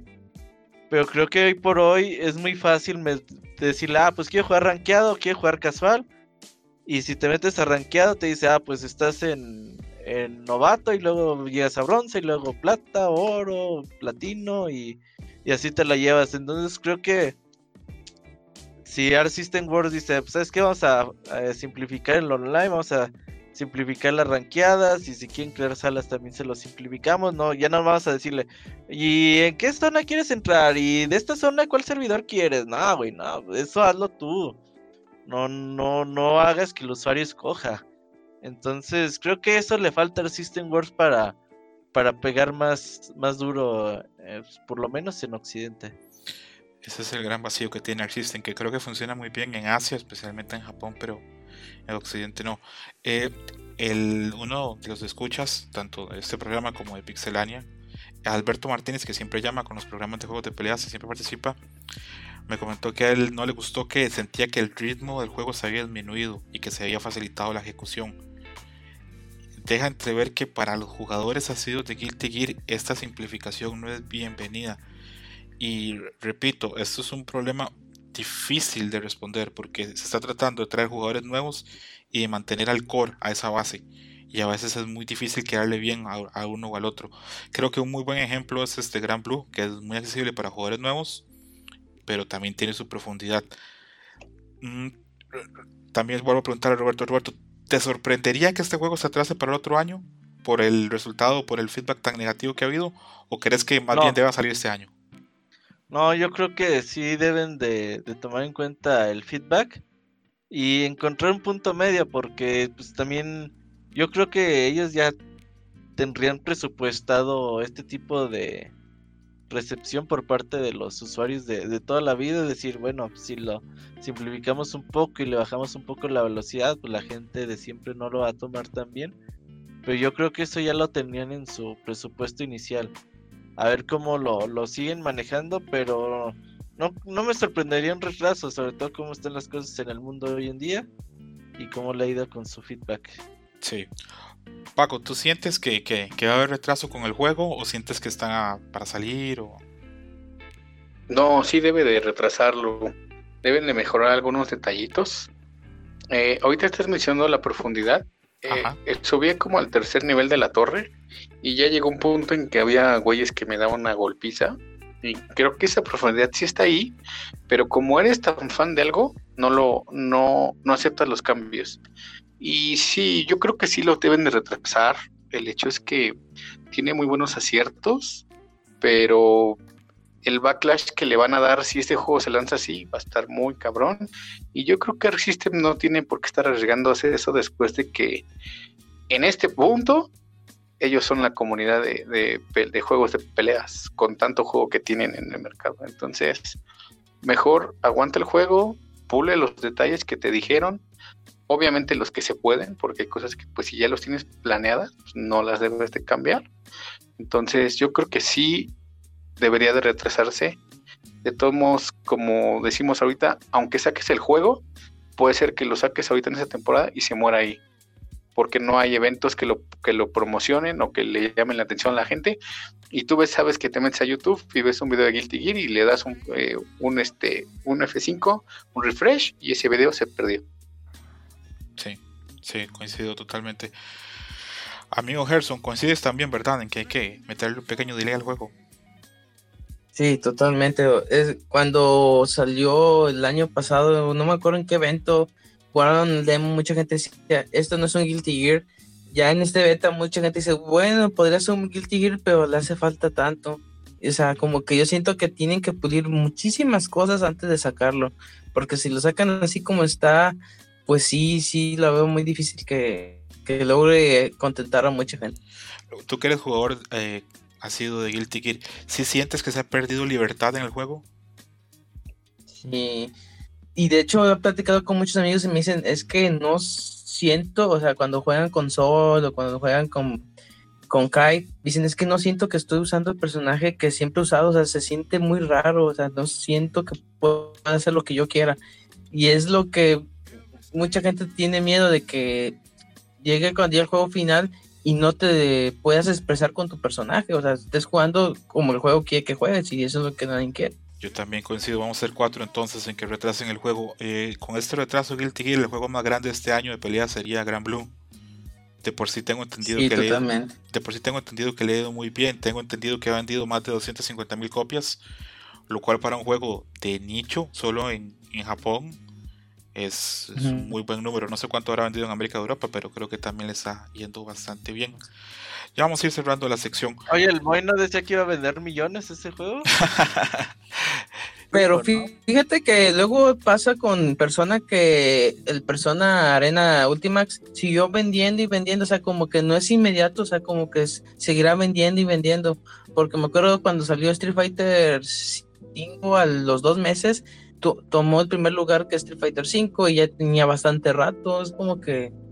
¿Sabes por qué este juego no está vendiendo millones? Fue porque Moy se bajó del, barco, así ah. como a los dos meses que iba a decir, ah, ya no me gusta, bye. un saludo a nuestro amigo el Pixemoy. No creo que nos escuche, pero un saludo a nuestro amigo Pixemoy.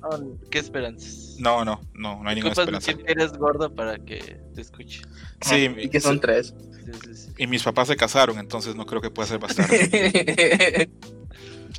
Vamos a brincar ya al último tema para cerrar la sección, que por cierto me parece que el programa va bastante bien. Y es que ya este jueves sale Street Fighter Rage 4. ¿Alguno de ustedes les interesa o yo soy el único enfermo del juego? Fíjate que mi hermano está muy, o sea, nunca hemos jugado ese juego, pero mi hermano ha visto muchos gameplays. Oye, mira, fíjate que este juego se ve chido. Y él no es así como que no le gustan mucho los juegos, pues eso se me hace hecho muy raro. Creo que le gusta mucho el género de, de eso es como un beat'em up, ¿no?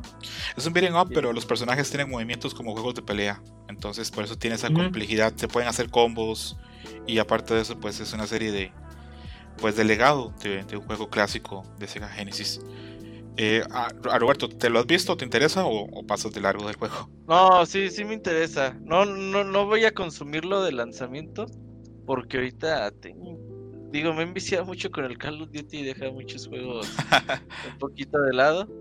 Y, pero no, sí, el beat'em ups a mi vieja escuela, sin duda, son juegos para mí. Sí. Pero no, no, de, de lanzamiento sí no le va a entrar. Una pregunta, Robert, eh, que me trae otra cosa. ¿Cierto o no? Este año por ahí Pixelania va a intentar cocinar algo con una serie de juegos de SNK. Sí, sí, sí, sí. Se, va, se va a Eh, intentar, ¿verdad? Sí, eh, quiero, ahorita tenemos eh, Darksiders para mayo Ajá. y vamos a tener ahí como una pausita hasta agosto para Suicoden 2, que ya lo ando jugando ahorita. Y ya por ahí hay tiempo entre agosto y diciembre de hacer algo. Para ver quién es el rey de las farmacias. Eh, Paco, ¿te interesa Streets of Rage 4 o no te interesa? No, sí, cómo no. Yo jugué el, el, el primero. Obviamente clara, clara competencia de Final Fight. Ajá, sí. Y a pesar de que los dos son beat'em ups, son súper diferentes, como tú mencionas. En Final Fight, pues es botonazo. Y aquí combinas botón con comandos en, en el stick.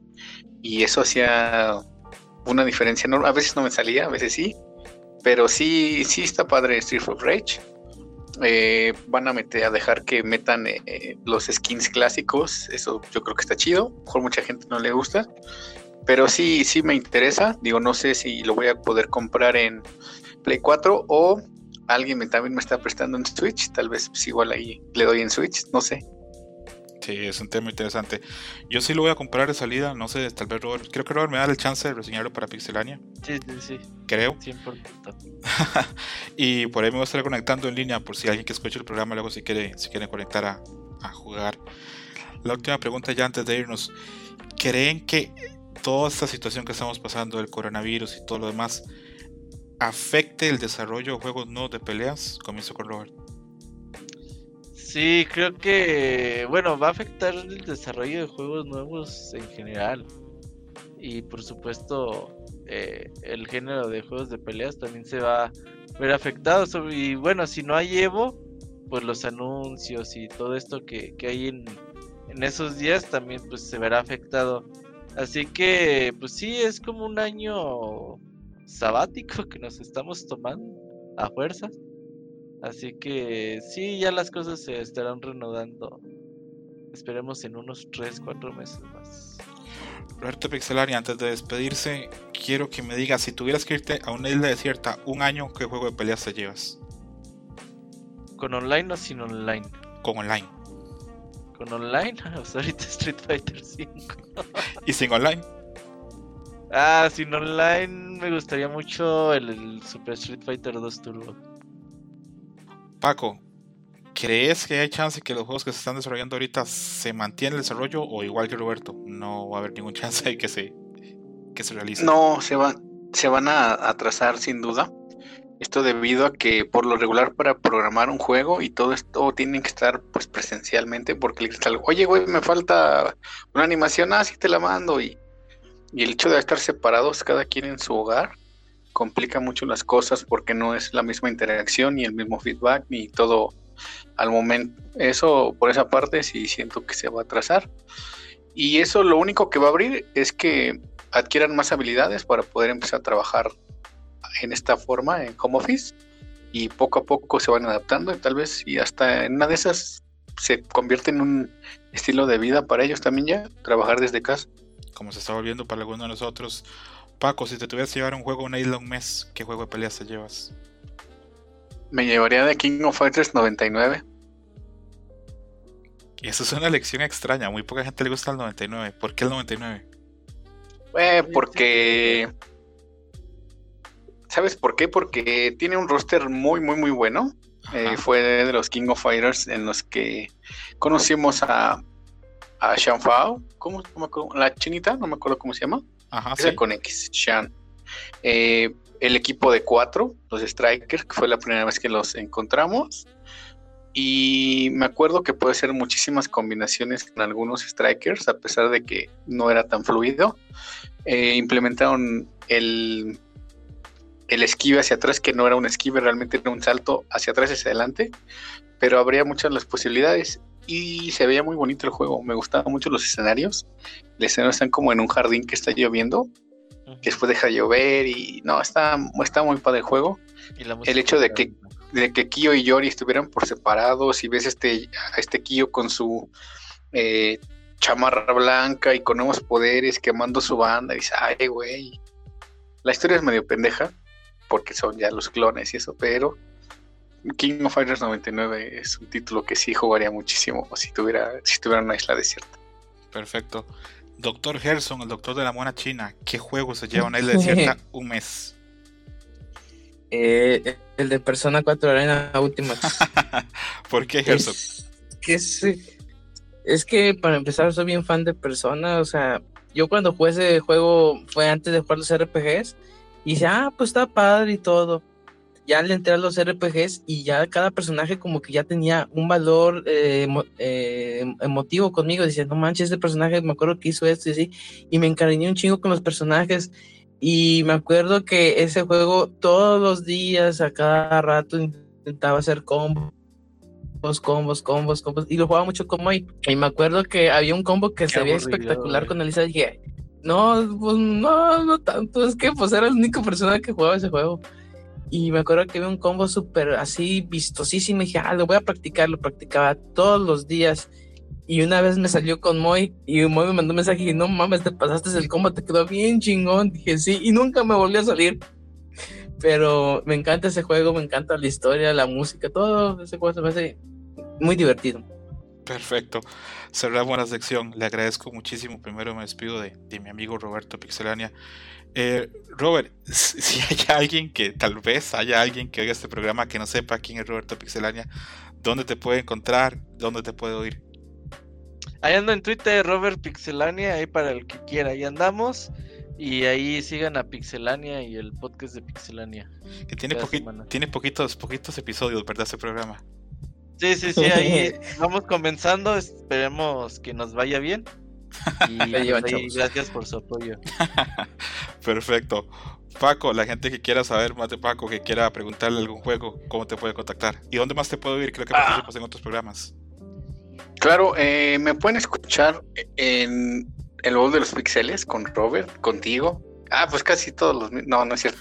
Sí, participo de repente en el voz de los pixeles con eh, los muchachos de Pixelania, pero yo también tengo mi propio podcast que es arroba nerdulería o la nerdulería, nos podemos buscar así en iVox, nerdulería, donde igual hablamos de anime, de películas, de videojuegos, de lo que esté siendo pues en la temporada por lo regular. Y en Twitter me encuentran como arroba otro guion bajo nivel, por si pues quieren escribirme, comentarnos algo de juegos o darnos sugerencias o cualquier tipo de comentario, bienvenidos. Perfecto.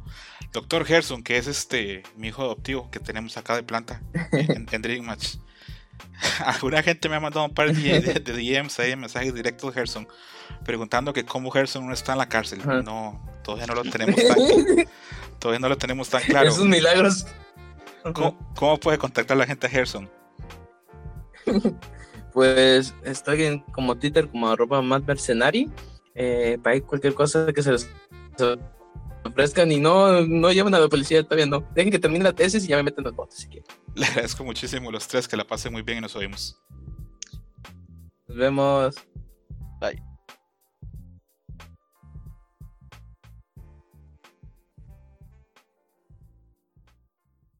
Round 2. Dream Match. Bueno amigos, y vamos a hacer el estreno de una sección eh, acá directamente con mi amigo Iván, conocido como el Monchis, eh, parte súper importante de Pixelania, fundador de Pixelania, eh, parte de esa santísima trinidad Pixel, que es Roberto Martín Pixel y acá Monchis. ¿Cómo estás Monchis? ¿Qué me nos cuentas? Hola, oye, muy bien, ¿eh? La Santísima Trinidad Pixel.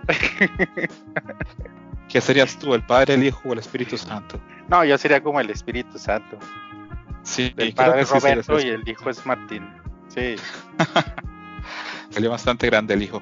Eh, hoy vamos, vamos a hablar hoy con, con Monchis, porque si algo nos quedó claro a los escuchas de Pixelania es que el Monchis, a pesar de crecer en un país tan nintendero, el país de Rodríguez, que descanse, el Monchis era muy afín a juegos y a IPs de Sega.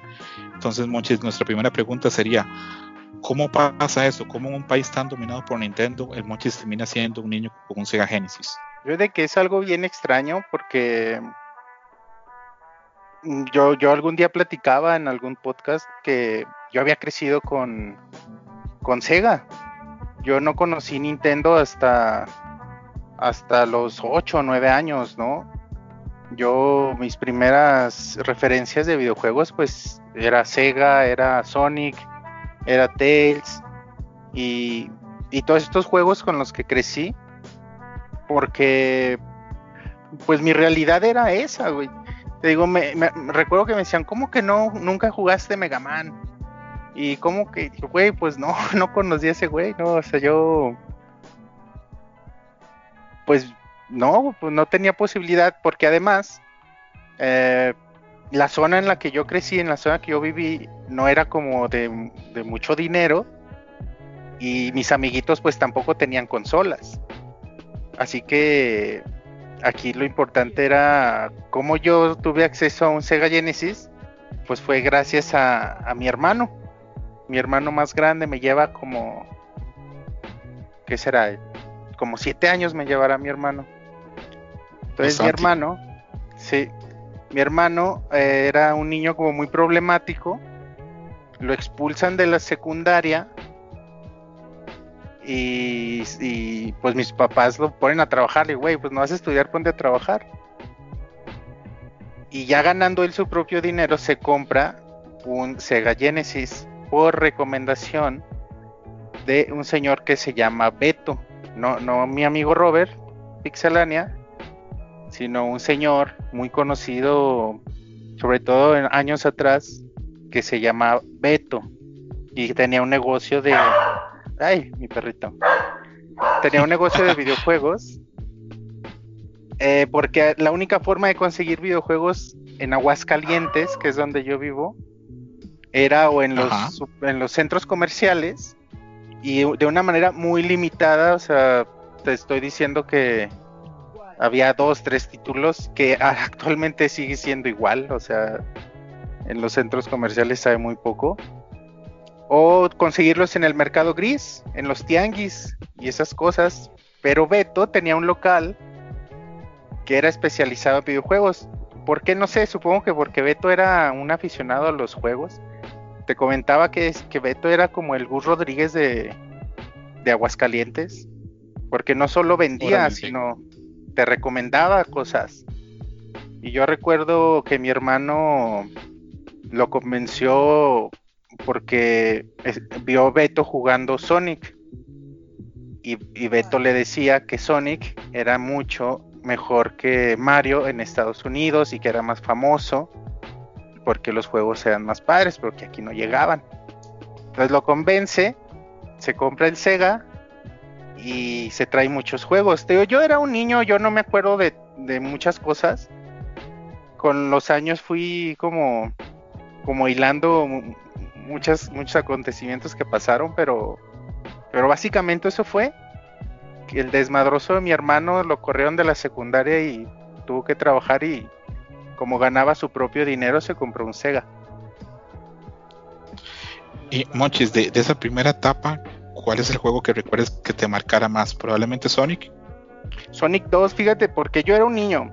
Tú sabes que de niños pues no tienes como ni siquiera el tamaño de manos para agarrar un control, sobre todo el de Sega que era un control muy grande. Y pues nada, güey, me daba cuenta cuando te daban el segundo control y en realidad no no hacías nada, güey, nada pues en mi caso quería estar viendo cómo jugaba mi hermano. Y me daba el control 2 y me decía, tú eres los malos, güey. Y ya yo sabía que no, pero pues ahí está. Entonces, con Sonic 2 hay una particularidad en el juego, porque eh, ya lo acompaña Tails a Sonic. Y si conectas el control 2, puedes jugar con Tails. Puedes realmente eh, controlarlo. Y los enemigos no te hacen daño. Y te caes y no le quitan ninguna vida al, al juego. O sea, la cámara siempre se mantiene con Sonic. Pero realmente a los enemigos sí, los, sí, lo, sí les haces daño. Y sí puedes agarrar monedas. Bueno, anillos. Y esta, esta particularidad me dan el control 2 y empiezo a moverlo y nos damos cuenta, incluso mi hermano sorprendido, me dice, güey, si puedes jugar. y sí, a ver, muévelo y así. Y hasta me acuerdo cuando, porque si, ya tú sabes la velocidad que tiene Sonic en los juegos, Claro. pues a veces eh, me perdía y me, y me quedaba atrás. Entonces cuando eso pasaba, Tails baja volando. Y a don- al lugar donde esté Sonic, hasta me acuerdo que hacía así la cabecita de Sonic como para arriba, como chiflando. Ajá. Ya, bajaba Tails. Entonces para mí fue muy significativo Tails, porque fue mi primer contacto eh, controlando un videojuego. O sea, porque pues yo no jugaba solo, yo no podía agarrar el control siquiera. Entonces al jugar con Tails y con mi hermano, si no tenía monedas, me decía, güey, tú chingate al malo. Y yo me chingaba al malo. pues, eh, eh, en ese entonces todavía era el Dr. Robotnik. En- en- entonces, aunque me pegara, no me iba a quitar anillos, ¿no? Y, era padre, o sea, te sentías útil jugando. Y, y era muy lindo. Entonces por eso le tengo tanto cariño a Tails. Por eso sigue siendo y siempre va a ser mi personaje favorito. Crecí con él. Y, y me identifico mucho con ese güey. Es una, una historia y una anécdota pues bastante interesante. Y sí, me pasó mucho. A mí también me pasó yo jugaba, y era niño, jugaba con mi hermana mayor y yo sí jugaba a Nintendo en mi primera, primera etapa. Y yo muchos niveles no los podía terminar porque cuando eres niño no tienes la habilidad para hacerlo. Güey, de Entonces hecho, yo, tenía que ver. sí, yo escucho mucha gente que, ay, ¿cuántos años tenías cuando acabaste? No sé cuatro. Y digo, no, no seas mamón, güey, no, a los cuatro años no acabas un juego, güey. Tus manos no te Cierto. dan para agarrar el control. No, ya, Creo no que sé, hay a mucha- los 6, 7 años la gente ya tiene las manitas y las capacidades motrices para acabar un juego, güey. Antes creo que no, güey, nomás pinches faroleando. Creo que hay mucha pose eh, respecto a, a- a eso. Creo que hay gente que se quiere dar eso de que, ah, yo desde muy niño terminaba juegos muy difíciles. Cuando, bueno, en lo personal, no, a mí no me pasó. Yo, por ejemplo, de niño, hasta los 9 o 10 años, creo que me volví un jugador competente. Antes de eso, pues yo era niño y pues fallaba muchísimo. Me pasaba mucho, no sé si te pasaba a ti también, que cuando llegaba con jefes finales o bosses me ponía nervioso y fallaba. Sí. Sí, o. o bueno, y tú recuerdas los juegos, a veces la dificultad era muy complicada en- con estándares actuales. Si Claro. lo comparamos con e- estándares actuales. Y. Pero teniendo esa edad es muy complicado. Pero Claro, te digo, fue la forma en que yo pude acercarme a los videojuegos tan niño. Siendo Tails en Sonic 2. Ahora nos queda claro por qué te gusta tanto el personaje, porque te identificas. Y sí, es, es una historia, podríamos decir que es una historia bonita incluso.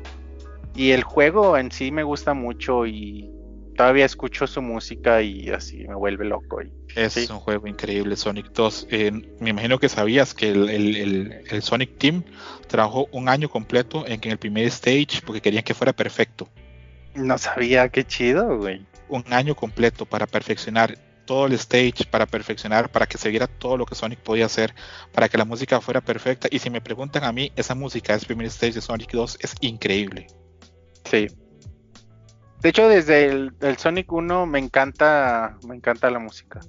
Y en mi casa te digo, Sonic 1, Sonic 2, Sonic 3, Sonic and Knuckles, con esta capacidad de Sonic and Knuckles de conectar el- los, los otros tres juegos arriba y crear Increíble como- eso. Oh, súper padre y se me, se me volaba la mente. Yo, y, y te digo, así yo conocí Sega. Así, y así, y por eso tuve, tuve Genesis. Ya un poco más grande, algunos amigos, algunos compañeros de escuela ya, ya tenían o NES o Super NES y ya yo ahí conocí a Mario y conocí a, estos, a Nintendo. creo que, que es, es una desgracia, si podemos usar esa palabra, que a veces los niños no tuvieran la posibilidad de probar tanto los juegos de Nintendo como los juegos de Sega. Porque los dos eran muy distintos y ofrecían cosas muy distintas y a la vez muy buenas.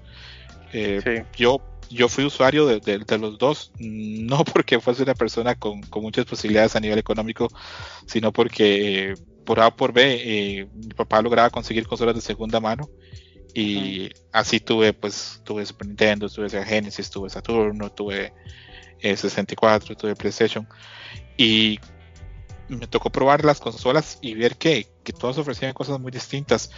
Eh, la, la desaparición de Sega no va a ser el tema de hoy, pero es realmente una tragedia. Porque Sí. lo que lo que daba Sega en sus juegos no lo daba nadie más. No. Y hoy Sega pues tiene cosas muy buenas, pero ya no es esa Sega tan innovadora, esa Sega tan arcade que teníamos en, en épocas de Genesis y en épocas de Saturno. Y creo que también esa necesidad, porque era una necesidad eh, competitiva, de hacerle frente a Nintendo, de quitarle parte del mercado, creo que esa, esa necesidad los hacía crear cosas increíbles. Y ahora ya no tienen esa necesidad. Exactamente, es, es- es otra, es otra empresa y otro, otro tipo de, de ideas. Y creo que, que, que esto habla mucho de Sega, que era una compañía muy soñadora, muy poco apegada a la realidad, porque sus proyectos aspiraban siempre a hacer cosas grandiosas y a veces no se ponían a pensar ni en el presupuesto, en si iban a vender, en si iban a funcionar. Y la historia de Sega es una historia riquísima, hay muchos libros, este, la relación prácticamente fratricida que tiene Sega Japón con Sega Estados Unidos, que pasan compitiendo entre ellos mismos y termina pues dañando la empresa de por vida. Mm. Sí, es muy triste. Pero te per- permíteme nada decirte esto. Yo no conocía a nadie, nunca. A la fecha, en persona, no conozco a nadie que haya tenido Sega. En mi- en- ni mis compañeros de escuela, ni secundaria, ni prepa, ni, ni los compañeros de mis amigos de donde vivía, ni nada. güey. Tanto así. Y no había forma de saber eh, qué juegos salían de Sega. Había forma, to- toda nuestra generación se enteraba de, de las cosas de Nintendo por, por Nintendo Manía, por Club Club Nintendo. Y, y- y- y nos enteramos por Nintendo Manía porque era televisión abierta. Pero si no, no había forma de enterarte de nada. Y, y de Sega era en México, era imposible enterarse de nada. Mira, Iván, que la historia a veces se escribe, la escriben a autores de los que la gente no sabe. ¿Te imaginas qué hubiera pasado si antes de empezar Club Nintendo para Gus Rodríguez y Pepe Sierra y esta gente que hizo Club Nintendo en México, ¿te imaginas que hubiera sido de México si en lugar de Club Nintendo hubiera existido un Club Sega? Claro, güey, no, o sea, sí, sí, sí. Sí te pone a pensar porque, pues, de, de la fuerza que tiene Nintendo en México es gracias a esos güeyes. Sí. Si existiese una generación entera de gente que hubiera crecido jugando Sega, hubiera sido otra cosa. Eh, eh, y, podemos verlo en Brasil. Brasil es un país que, que Sega dominó de, de, de tajo a rajo y hasta hace unos años todavía se vendía el Sega Genesis. Si alguien tiene tiempo y quiere averiguar más de eso, se pueden meter en YouTube. Hay un montón de documentales de gente muy capaz y muy buena que explica cómo Sega, hasta hace como 10 años, todavía le seguía sacando dinero al Sega Genesis en Brasil. Wow. Sí, son, son cosas interesantes. Vamos a brincar de Sonic, vamos a brincar a una franquicia que en lo personal, si a mí me dan a elegir el mejor juego de Sega Genesis, yo diría que es Street of Rage 2. Monchis, ¿cómo fue tu experiencia con Street of Rage 1 y 2? Fíjate que también fue uno de los juegos, yo, yo crecí con, con los Sonic como, como referencia de Sega, pero mi hermano, gracias a, digo, no había forma de enterarse de nada de Sega, sí, pero teníamos el contacto de, de Beto, de este señor que vendía videojuegos, que él te recomendaba y te decía que iba a salir y que había salido y te decía, no, la próxima semana vengo y te voy a traer un juego que acaba de salir. Y te digo, mi hermano iba cada semana con él. Entonces, eh, gracias a él era que, que nos enterábamos y, y obteníamos los juegos que, que iban saliendo. Entonces, eh, algún día mi hermano llegó con Strip of Rage y siempre, te digo, yo muy niño, siempre que, que era un juego eh, cooperativo en donde podían participar más de una persona, pues a mí me gustaba porque era un niño y solo no iba a poder. Entonces me, me encantaba pasar esos, esos eh, momentos con mi hermano jugando. Claro que a mitad de, de la aventura a mí ya me habían matado y ya nada más seguía viendo a mi hermano jugando. Pero, pero padrísimo Strip of Rage. O sea, yo no conocía otro beat'em up. No conocía Nintendo, no conocía Doble Dragón o otras cosas que habían pasado. Así que mi primer acercamiento también con los beat'em up fue Strip of Rage. Y pues, para mí era increíble ir madreando cabrones a, a lo largo de, de escenarios bien noventeros, bien ponquetos sí. en, en- cuando era muy niño aún. Eh, y, y, Y- bueno, sí, No, y te iba a comentar que, que para la gente, porque como hablamos, tal vez mucha gente que ve el programa no tuvo opción de, de, de conocer este Street of Rage, el 1 o el 2, pero fue esa respuesta que tuvo Sega a ese montón de juegos buenos de beat'em up que tenía en Nintendo. Eh, de- por parte de Capcom, por ejemplo, como Final Fight, Sega tenía que hacer algo para poder competir y de ahí nace la, la franquicia. Aunque en lo personal, para mí Street of Rage 2 este, ya dio un salto y dejó incluso atrás a esos Final Fight porque en estos días que, que ya viene Street of Rage eh, 4 he estado leyendo y averiguando bastante los beat'em ups y estos juegos Capcom y otro o Konami los, los pensaba mucho en juegos sacamonedas en sí, juegos son muy que- arcade. Exactamente que tenías que, que, que estaban más enfocados a veces en, en que tuvieras que meterle muchas monedas y tal vez el gameplay no fuera tan rico. Y eso cambia mucho en Street of Rage en, principalmente en el 1 y en el 2 que no eran juegos pensados para arcade eran juegos pensados para consola y aspiraban a otras cosas. Tenían scrolling esquina tenían, los personajes tenían poderes como Street Fighter la música era grandiosa Eh, ahorita vamos a hablar de la música de Street of Rage 2 porque eh, es algo que a mí me, me- me interesa mucho pero tú tuviste oportunidad de comenzar con el 1 ¿verdad Mochis? Sí, jugué Strip of Rage 1 y no pasó mucho tiempo. Al año siguiente ya estaba Strip of Rage 2. Por- pero cuando es un cambio gigantesco de Strip of- Ujú. of Rage 1 a es- a Strip of Rage 2. Y, o sea, cuando empezamos a jugar Strip of Rage 2 nos olvidamos del 1, güey. Es que es, realmente es un salto, es una mejora en todo. Porque si te pones a analizar los juegos, es prácticamente el mismo juego. Son hasta los mismos escenarios, los mismos jefes. La música, bueno, mejora mucho, pero es las bases son las mismas. Y fu, es increíble Strip of Rage. Y, y en cuestión de, de gráficos, o sea, también, o sea, los sprites son mucho más grandes. O sea, las animaciones son más bonitas, más espectacular todo. Y, y es increíble Strip of Rage por donde lo, Strip of Rage 2 por donde lo veas. Le agregan esto que mencionabas de estos ti- tipos poderes de Street Fighter Ajá. que, que el 1 no, no los tenía. En el 1 tus poderes era eh, era una patrulla que llegaba y aventaba un bazucazo y mataba a todos los enemigos así alrededor. Sí. Ese era el poder de Street of Rage 1. En el 2 no. Agregan mucho a- así. y le meten un sistema muy al. Muy a los Super Smash Brothers. Sí. En donde tienes golpe y, y dependiendo la direccional, haces algo. Y además tienes un botón de poder. Y dependiendo la direccional, también tu botón de poder hace algo. Y varía muchísimo. Y, y cada personaje tiene un poder diferente. Y o sea, lo acababas con, o sea, también porque son juegos cortos que acababas en un par de horas, ¿no? Sí, en, en- Te daban si ganas eres- de, de acabarlo con alguien más ¿no? y de volver a ahora a sentir cómo sentía otro personaje. si eres bueno en una hora y veinte lo terminas. Sí, Eh, Son juegos cortos, pero son. Esto es lo que tenía Sega que se perdió. Que eran juegos esencia arcade, que eran cortos, pero muy intensos y muy divertidos. y sí, porque no cualquiera llegaba al final. Digo, y eso, No. y eso era muy rico, porque digo, nos poníamos a jugar y era chino, pues llegamos hasta aquí. Y seguíamos jugando, nos, obviamente te vas haciendo buenecillo.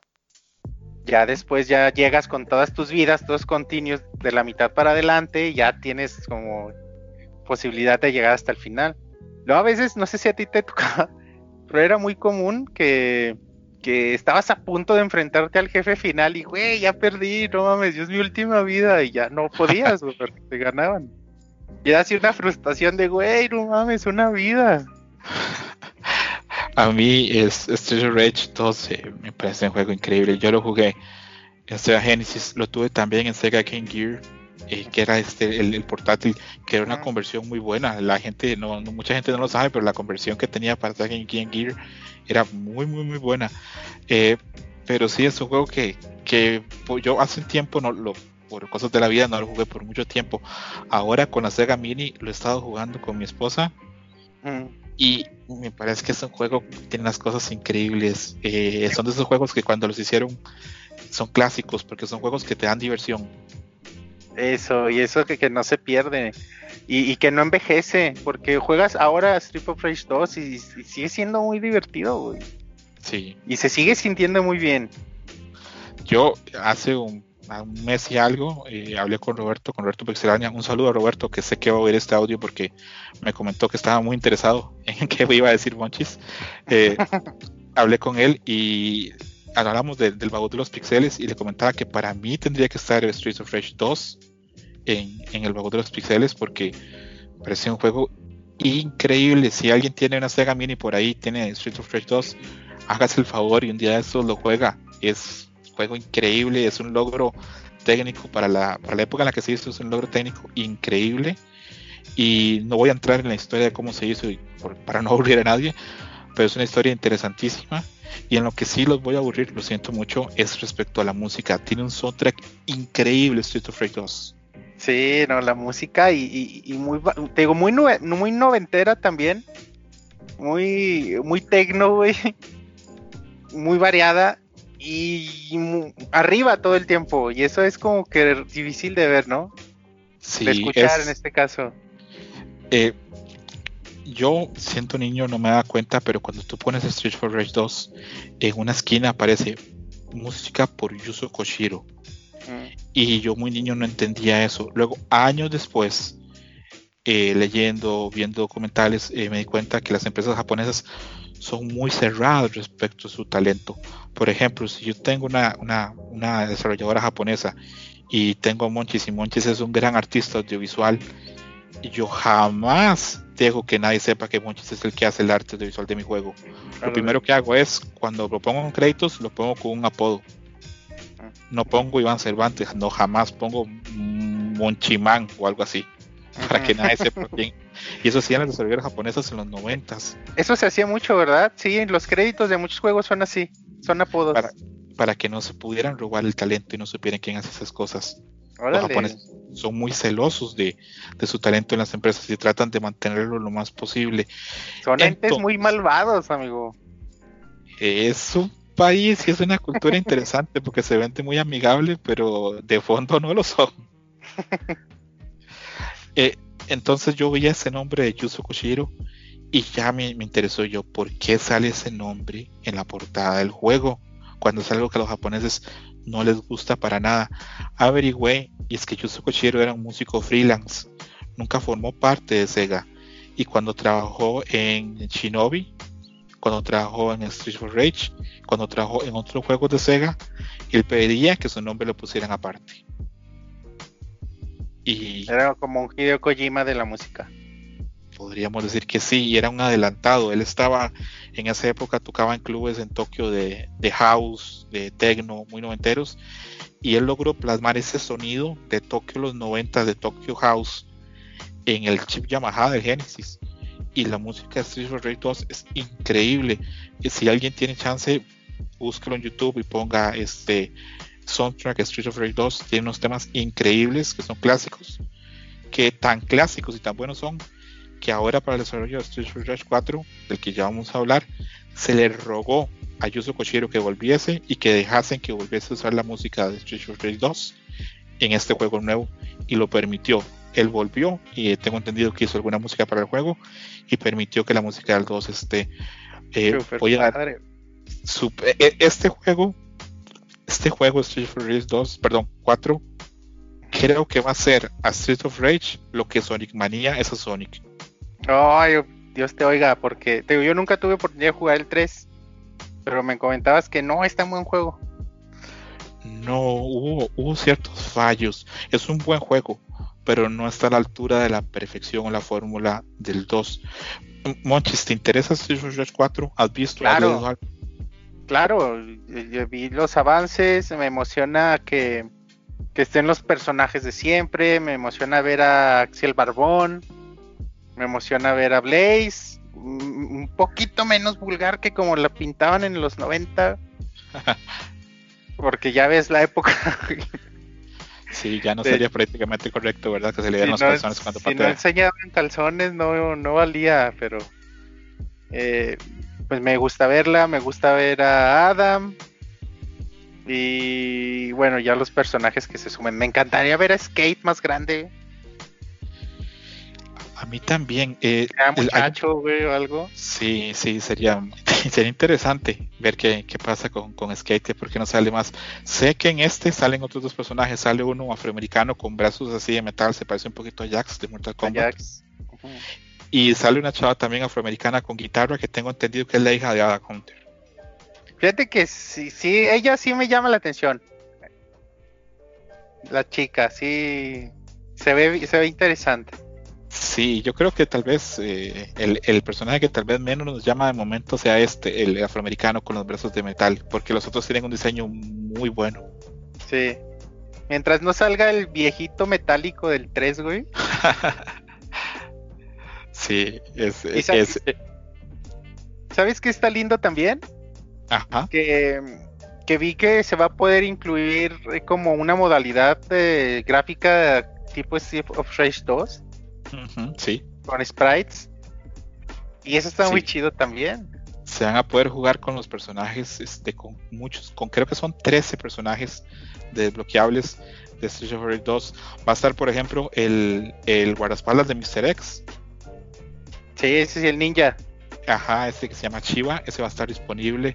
Va a estar Max, va a estar Skate, van a estar todos sus sprites clásicos, van a estar. Y es que no lo hablamos, pero los enemigos también de Street of Rage 2, los jefes finales y muchos increíbles. enemigos, ¡ay! son fabulosos. Son estereotipos ponquetos noventeros increíbles, güey.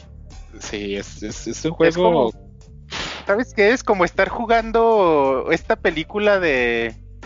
Ay, ¿cómo se llama esta película de las bandas en Nueva York? Que tienen que recorrer punto A The punto. Warriors. The Warriors, es como jugar The Warriors, güey. algo, algo de eso tiene, ¿verdad? Sí, esa historia también de State of Rage tan noventera de un grupo de, de policías o gente de bien que toma la justicia por sus manos y que va a darse de golpe con los, con los criminales es algo pues muy noventero, pero a mí siempre me, parece que siempre tiene encanto. sí, es, es, es que todo este, toda esta escena post, apocalíptica o estos, estos futuros distópicos donde ya las ciudades están dominadas por el crimen, sí son muy noventeras, pero son muy, muy chidas. O sea, todas las historias hasta parecen como muy iguales, pero donde el ente criminal, este chin- don chingón, domina todo. Ajá. Y van los Ajá. renegados a, a- a tratar de evitar que haga sus fechorías. Está fabuloso, güey. Es totalmente de los noventas. Sí, Y es porque, una historia ejemplo, que vimos una y otra y otra vez en cualquier tipo de, de, de entretenimiento y, y nunca nos aburría, güey. es que eh, es una fórmula que a pesar de que se repite muchas veces, pues funciona. Eh, este, este Mr. X, el villano de Street of Rage, que es este el jefe de un sindicato del crimen. Del sindicato, dime- así se llama, sí. Y dime si no, si, si, si no, si es unos cabrón ser el jefe de un sindicato de crimen. Están sindicalizados, güey, sí. Están sindicalizados. Podrían hacer una manifestación ahí por el Zócalo en determinado momento. Este, pero sí, es, es, es interesante. Y eso también, también lo tenía Final Fight, ¿verdad? Eso que el alcalde salga a darse de golpes. No, eso estaba padre. Eso De hecho- está complejo que pase, pero De, de hecho, Street of Rage 2 eh, toma muchas características de Final Fight. Ya cuando Sí. te digo, ya los analizas frío, mm, este, este- esta suerte de mostrar la, el nombre del enemigo que estás eh, atacando y su barrita de vida, todo eso eh, está increíble, güey. O sea, les da personalidad, les da más personalidad, pero viene de Final Fight. sí, eh, es importante. Muchas veces, a veces la gente se queja que un juego copia a otro. Nunca, nunca hay nada malo en copiar lo bueno. Ahí Sega hizo muy bien en copiarle cosas a Capcom. Sí, claro. las, las cosas buenas en los juegos hay que copiarlas y se puede mejorarlas. Sí, de eso se trata. Sí. Monchis, ¿algún otro juego de Genesis de esa época que te sientes que te haya marcado? Fíjate que, que sí, fueron varios. Ahorita que hablaste de, de Shinobi, Ajá, yo tuve oportunidad de jugar Shinobi 2, Shadow, Shadow Dancer, juegazo. y, y te tengo una anécdota que, que creo que también es muy importante. Yo ya está un poco más grande, ponle, tenía 9, 10 años, ya era competente en videojuegos y era lo único que hacía porque nunca he sido como un niño de muchos amigos ni nada. Entonces, pues, lo único que hacía era escuela y jugar. Y mis papás nunca me prohibieron jugar, como me iba, siempre me fue muy bien en la escuela. Siempre era el niño teto del cuadro de honor y los dieces. Entonces mis papás, pues, ah, pues haz lo que quieras, güey. Genial. Y, y mientras nos respondas en la escuela. Y ya era un poco competente, pero este juego era muy complicado. Quien haya tenido oportunidad de jugarlo sabe de qué hablo. Mi hermano, mi hermano grande, el dueño del Sega, jugaba y jugaba, jugaba y nunca podía terminarlo. Eh, lo mataban en el último nivel. Y, y esta, esta historia es muy bonita para mí porque fue uno de los primeros juegos que terminé yo solo, siendo un niño. Y para mí era de, güey, ni mi hermano puede pasarlo, ya lo acabé. Siendo un juego complicadísimo. Lo mismo me pasó con X-Men 2, Mutant Apocalypse. Uy, juegazo. Oh, qué gran juego. Y, y a la fecha las escenas que más se me quedan en la mente son empezando jugando con este Nightcrawler en la nieve. Ajá.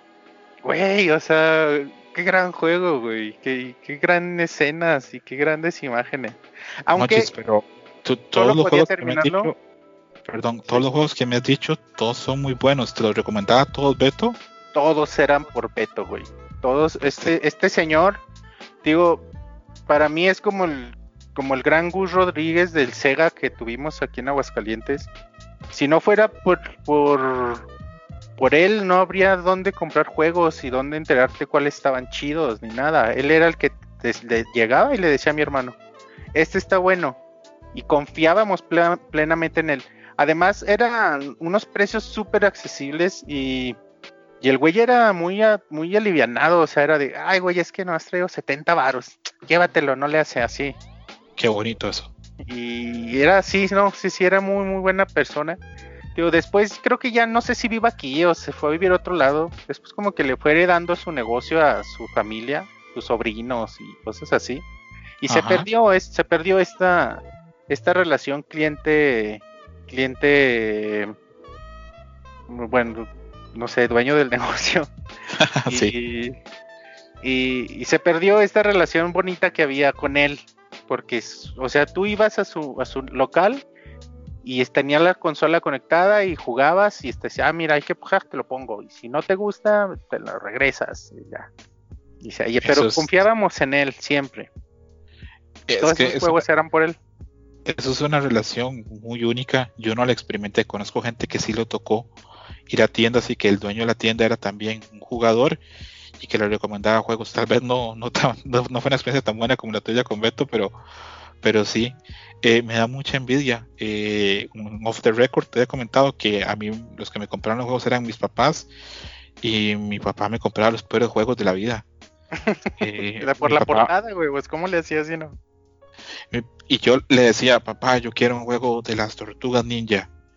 Y el- hay un juego, obviamente es, siempre hay una discusión con respecto a los juegos de las tortugas ninja, si es mejor Turtles in Time, las tortugas en el tiempo, el de Super Nintendo, o uno que se llama, ah, mm, se me va el nombre, es algo Geist, Voy a, a buscarlo, pero quedemos en que es el, es este el, el juego emblema de las tortugas ninja en, en Sega Genesis.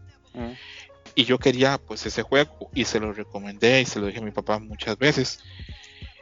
Y cuando vino me trajo una mamada, creo que Popeye, una cosa así. a, veces me traía RPGs en japonés. Y yo, ¿qué podría hacer con eso? Y yo, mm, y yo, pues, ok, acá estoy viendo, ok, eh, ok, Tortuga Ninja, The Hyperstone Heist. Ese es el que estaba para Sega Genesis y era muy bueno también. Ay, nunca lo jugué. No, ese era muy bueno. Era, era como el que estaba ahí a- a compitiendo con Turtles in Time. Obviamente, Ujú. Turtles in Time es, es mejor por las capacidades que tenía Sega, el, perdón, el Super Nintendo. Pero este no desmerece, es un juegazo. Y, y yo lo quería y no tuve que pedirlo prestado porque, te repito, yo no tuve la suerte de que hubiera un veto en mi vida. Eh, mi papá era que me compraba los juegos y los juegos buenos que me compraron fueron porque algún compañero de trabajo joven le dijo a mi papá comprarle este juego Ya. pero por mi cuenta no. Entonces nos comentabas que sentiste como que hubo ahí un, un cambio de generación, como que le, te pasaron la antorcha cuando terminaste el juego que tu hermano no pudo. Ese y. Y te digo, los también el de X-Men. em, recuerdo mucho. Dos juegos que también están en Super Nintendo. No sé si fue. Que también ya los jugué en Super Nintendo muchos años después. No sé si porque ya era un adulto. En Super Nintendo se me hicieron mucho más fáciles de lo que para mí representaban en Sega. O no sé si era diferente su dificultad. Me refiero a, a El Rey León Ajá. y a Airworld Gym.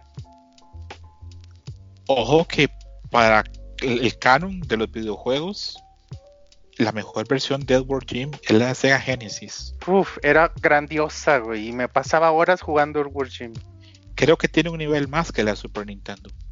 Recuerdo yo trabarme mucho tiempo en. eh, Era una escena submarina donde tenías tu submarino y, y tenías que ir en chinga porque se te acababa el oxígeno de estación a estación. Pero era de cristal y ibas rebotando en las, en la- en las paredes del, del fondo del mar. Entonces, o sea, los, eh, conforme más te golpeabas, se podía reventar la, la cápsula.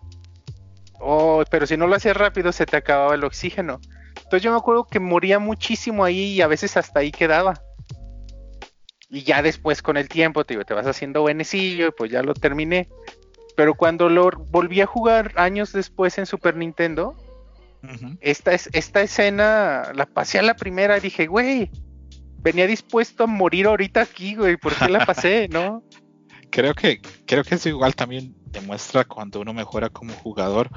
Pero eh, lo que te decía, sí, te lo confirmo. Tanto Edward Jim, el Edward Jim 1 para Sega Genesis tiene un nivel más. eh, y sí es una, una versión mejor.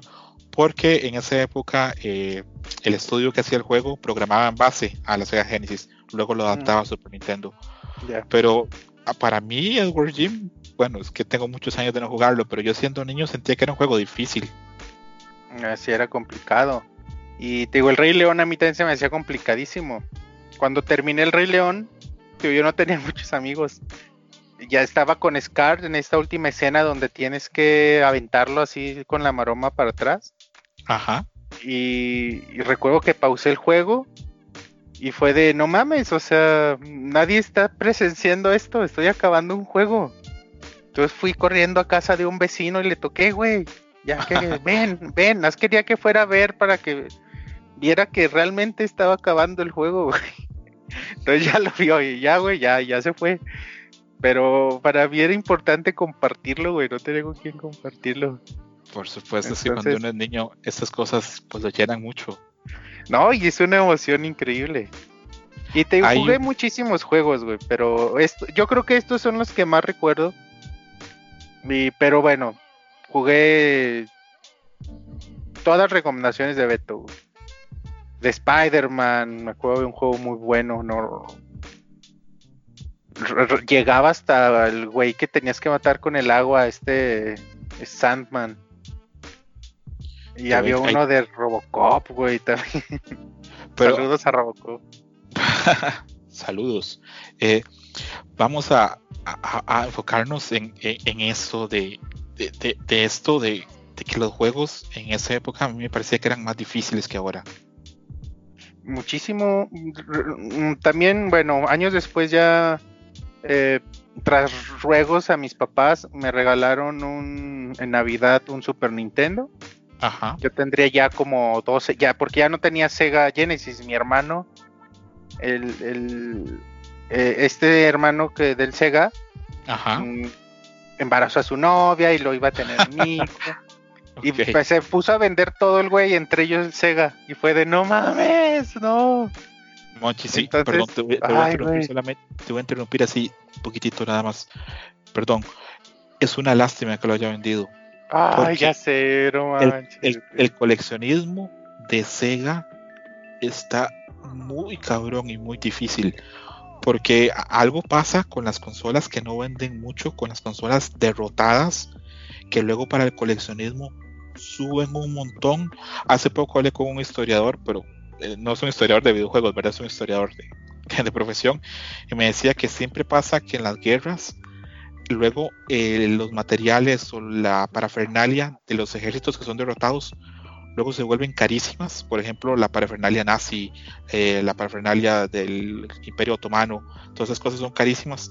Y hoy por hoy, el Saturno, el 32X, el Sega Genesis se ha vuelto muy caro. Entonces es una lástima que los hayan vendido. Fíjate, a tal grado yo extrañaba el Genesis que, bueno, también ya yo cuando tenía 16 años, mi, mi papá me regaló mi última consola. Nunca Ajá. En tu vida me vuelvas a pedir nada de videojuegos. ¿Y qué te compró? Y un Nintendo 64. Pero yo tenía mi, mi 64 con, con Ocarina. Y, y no tenía ningún otro juego. Entonces yo duré con Ocarina más de un año con- como mi único juego, güey. Entonces yo conocía a la gente que tenía el, Se- el Sega Genesis al que se los había vendido mi hermano. Eran gente que vivía cerca de mi casa, no sé, como a la otra calle, algo así. Ajá. Entonces les dije, oigan, ¿qué les parece al dueño, a un- bueno, un niño que era, no era el, el que había hecho el trato, sino era alguien más como de mi edad? Ajá. sí. Oye, dil- dile a tu hermano, si nos prestamos, yo les presto el 64 y ustedes me prestan el Genesis. Así, aunque sea una o dos semanas. ¿Y te lo prestó? Y sí quisieron, y no, me pendejearon tanto mi hermano en mi casa, güey. Ya estás bien pinche menso, güey, ya no te lo van a regresar. Pues yo era feliz, te lo juro. Con mis antiguos juegos de Genesis los terminé todos otra vez y era, güey, Genesis. Pero ya se los tuve que regresar. Ya, ya adulto, hace como cinco años, intenté localizarlos para ver si me vendían su Genesis, porque yo me imaginaba que lo tenían arrumbado así en alguna caja Ajá. pero ya no los localicé. Ah, qué triste. Sí. ¿Y lo- lograste conseguir una Sega Mini? Sí, aquí tengo mi Sega Mini. De hecho, me puse a jugar, es la mejor mini del, del universo. Me puse a jugar ahora Strip of Rage para cuando me dijiste que íbamos a grabar y hablar del juego. Ajá, la sí. conecté para, para refrescar la memoria. Es un juego mágico y es una consola mágica. La, la, la Mini Genesis tiene, Ay, sí. tiene unos juegos increíbles. Es, es una lástima, te repito, que muchas veces entre en la infancia la, mucha gente ya tenía que escoger entre Nintendo o sea Genesis porque se pierde, se pierde un, un- no sé, es, es, es- esto es muy difícil, no pasa en otros ámbitos. Por ejemplo, si te gusta mucho un grupo, pues no importa, puedes oír otra vez el disco o, otro álbum de, otro grupo y no hay problema con eso. O con la comida, te puede gustar mucho una fruta, pero te puede gustar también otra. Y en cambio, por las limitaciones económicas, muchos en la niñez tuvieron que elegir entre una cosa u otra. Pero también era como algo muy de la época, o no sé si de la zona, pero recuerdo que era. Pues toda mi, mi vida ha sido así. Era o veías Televisa o veías TV Azteca. O tomabas Coca o tomabas Pepsi. Pepsi. Ajá. O, o en este, bueno, a mí no me tocó tanto la guerra de consolas de, de 16 bits, digo, porque yo lo único que conocía era Genesis, pero sí me tocó o PlayStation o Nintendo 64. Y era de, güey, pues ¿por qué no los dos? No, ¿por qué tienes que pelear, güey? Sí. Lo Pero es que siempre, siempre ha sido así. ya, ya, ya, ya, ya en esa actitud ya hay una madurez que tal vez en, en los niños de los noventas eh, no tuvimos. Eh, yo he comentado que yo tenía us- usado un Sega Genesis, tenía usado un Super Nintendo, entonces tenía acceso a las dos.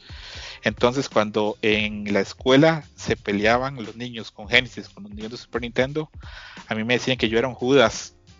Yo no, yo no- yo no estaba con ninguno de los dos bandos. La traición. La que, traición. por- digo, las, las- pues sí, por, son limitaciones económicas. Yo a partir del, del Nintendo 64, pues solo podía comprarlo de Nintendo. Ajá. Pero mi sobrino, este niño por el que vendieron el, el, Genesis, ajá, Ajá. pues creció también en mi casa. Y es más como mi hermano que, que mi sobrino. ¿Cómo se llama? Perdón. Entonces, Chuy, Jesús. José Jesús, sí. Yo le hubiera puesto. Jesús Génesis para que nunca se olvidara lo que perdimos. Por Sí. él. Pero no, mira, te digo, gracias a él, él, mi hermano le compró desde que era muy niño un PlayStation. Bueno, se lo compró a él, pero lo jugaba cuando decía que era para él. El PlayStation, luego el PlayStation 2, luego el PlayStation 3. Entonces yo tuve oportunidad de con él, porque también estaba en mi casa y la consola, de conocer también todos estos juegos, que de no perderme toda esta experiencia de PlayStation, que, de otra forma pues no lo hubiera conocido. es, es muy complicado eso de perderse un lado de, de- las consolas y desgraciadamente no todo el mundo puede comprar pues todas las consolas y tener acceso a todos los juegos. Y por ejemplo, yo siendo un niño de clase media y teniendo el Super Nintendo y teniendo el Sega Genesis y luego teniendo el PlayStation y luego teniendo el Saturno, pues uno siempre anhelaba otras cosas. Yo, mi sueño frustrado de toda la vida, como el de mucha gente, es que yo nunca tuve una Neo Geo Mm. que era esta consola de juegos de peleas que eh, si alguien está viendo el programa y no sabe que a mí me funcionan los juegos de peleas, no sé qué está oyendo, pero a mí me interesaba muchísimo tener un Neo Geo. Yo anhelaba así con sangre, sudor y corazón tener un Neo Geo y jamás me lo iban a comprar mis papás. Estamos hablando de una consola que en su tiempo costaba 600 dólares No, wow. era el Rolls Royce de las consolas, así se anunciaba en, en las revistas. Y un Rolls Royce limitado, porque la mayoría de los juegos de Neo Geo eran juegos de peleas o juegos tipo Metal Slug o de deportes. Pero sí, yo no hablaba un montón y solo tenía un amigo en la escuela que era el de más dinero, que tenía Neo Geo. Y yo no le caía particularmente bien, entonces no me invitaba tan seguido a jugar y eso es, es, es doloroso. Pero sí, es triste eso que la gente se, se pierda eso. Por ejemplo, yo era muy de Nintendo también y a mí me costó mucho entender que el PlayStation era una consola muy buena y con experiencias muy distintas. A mucha gente, yo creo que cuando empezamos Pixelania todavía era como un- una guerra entre consolas y eran muchas notas y mucho entraban a las notas de Nintendo a tirar hate y lo- los nintenderos entraban a las de Xbox a tirar hate y era, güey, ¿por qué tanto hate?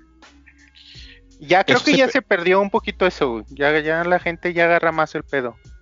Yo no sé, yo creo que sí, pero a veces todavía veo discusiones y a veces veo también que la gente de las consolas se ha unido contra un enemigo mayor, el jugador de PC, El PC Game Master Race. El Pues- PC Master Race. Eso es como cuando, a ver, Pues cuando hay ser. guerra, cuando hay guerra entre dos potencias en la Tierra y llegan los extraterrestres y se tienen que unir contra ellos, algo así es el PC Master Race, es Aunque- un enemigo que aunque no vieron también-. Creo que también la guerra se fue hacia, hacia los juegos móviles, ¿no? También. Ya un poquito de nos unimos también los PC Master Race y las consolas contra los móviles. Y Así ahorita es, es- estamos como ahí. Es, es- es, una guerra que va cambiando. Quién sabe quién va a ser el próximo enemigo, ¿verdad? sí. Pero Sí. bueno, hay que disfrutar la porque son generaciones y son etapas que ya no que se van a acabar, ¿no? Digo, así como estamos hablando de esta de 16 bits que fue maravillosa y que fue como esta guerra de a ver quién saca mejores cosas. Quizá ahorita lo que va- vemos en, en en PlayStation lo vemos en Xbox y lo vemos en PC con diferencias, pero realmente son muy muy exquisitas estas diferencias.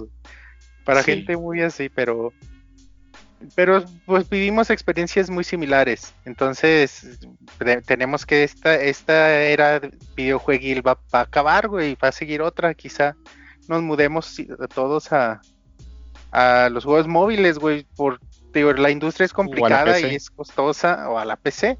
Ahora me recuerdo cuando en algunos podcasts decíamos de, de que los juegos de, de móvil no eran juegos en realidad y bla bla.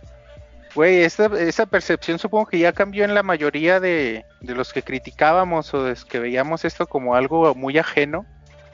Güey, son juegos como cualquier otro, ¿no? Y si te, te ofre- ofrecen experiencias chidas que a ti te divierten, pues juega y disfruta y ya. Sí, eh, lo que pasa muchas es que yo creo que para eso ya hay que llegar a cierto nivel de madurez, de entender que, que en todas las consolas hay cosas buenas. Yo no sé si esa madurez está en, en todos los jugadores. Ojo, no, a veces la madurez no va de la mano con la edad. Hay gente que, que tiene pues ya sus entrados a los 30 años y sigue peleando por consolas, sigue peleando por juegos. Pero Sí. es, eh, es parte de esto. Es, es parte de esto. Eh, vamos a cerrar esta parte de videojuegos eh, simplemente mencionando y te quiero hacer la pregunta. Hace unos años eh, Nintendo empezó a despegarse del camino de las otras consolas con el Wii. Luego pasó el Wii U y ahora con el Switch. ¿Te parece que ese, ese salto había una calle con tres carriles? Estaba Microsoft, Sony y Nintendo. Y Nintendo se salió de esa calle, se fue por otra, por otra autopista. ¿Crees que eso fue adrede? ¿Crees que fue decidido? ¿Crees que fue una buena decisión? Quiero saber cuál es tu opinión. Creo que es una gran decisión, güey, porque Nintendo nunca va a poder competirle a Sony y a Microsoft con tecnología, güey. O sea, no, no puede ir a su ritmo, porque Nintendo hace juegos y estos güeyes hacen tecnología.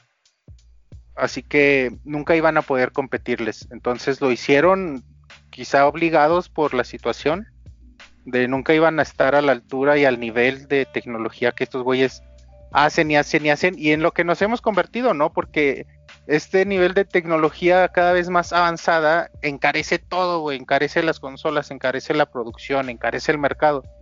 Y hemos llegado a este punto en donde decimos, güey, pues pinches juegos están bien caros, güey. Y, las compañías tienen que gastar millones de dólares para que su juego corra a 60 frames por segundo.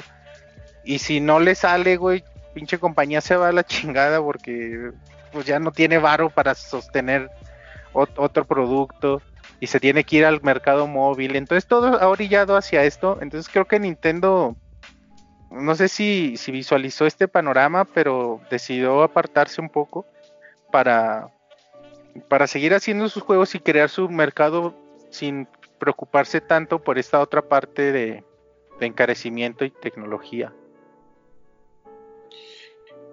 Coincido, Iván. Y lo que mencionas, eh, yo conozco gente que estudió conmigo en desarrollo de software y terminó trabajando en, en empresas bastante grandes. Conozco un par que están en, en Ubisoft y una vez me comentaba uno que de hacer un juego que corre en 720p a 1080p es cuatro veces el presupuesto. Imagínate. Entonces sí. es, es, es, es, es un mundo. Estás diciendo que en lugar de hacer cuatro juegos vas a hacer solamente uno y que pones pues el futuro económico de la empresa en si ese juego funciona o no. Y ahora es muy competitivo y muy difícil. Sí, pues, te digo, no te pega el juego y ¿qué haces? O sea, ¿qué hace tu empresa? O sea, si ya gastaste cuatro años desarrollando un juego y si no pega esa madre, güey. Yo, yo tengo un amigo que muchas veces me critica porque me dice que por qué compro tantos juegos indies que no termino o que a veces no juego. Y lo hago pensando en que el desarrollo de juegos indie es algo súper, súper difícil. Eh, hay una frase que dice que a todo el mundo le gustan los embutidos, pero nadie quiere saber cómo se hacen. Y creo que pasa con los juegos. La gente no sabe el trabajo que hay detrás de un juego y un estudio indie, los sacrificios que tiene que hacer alguna de esa gente.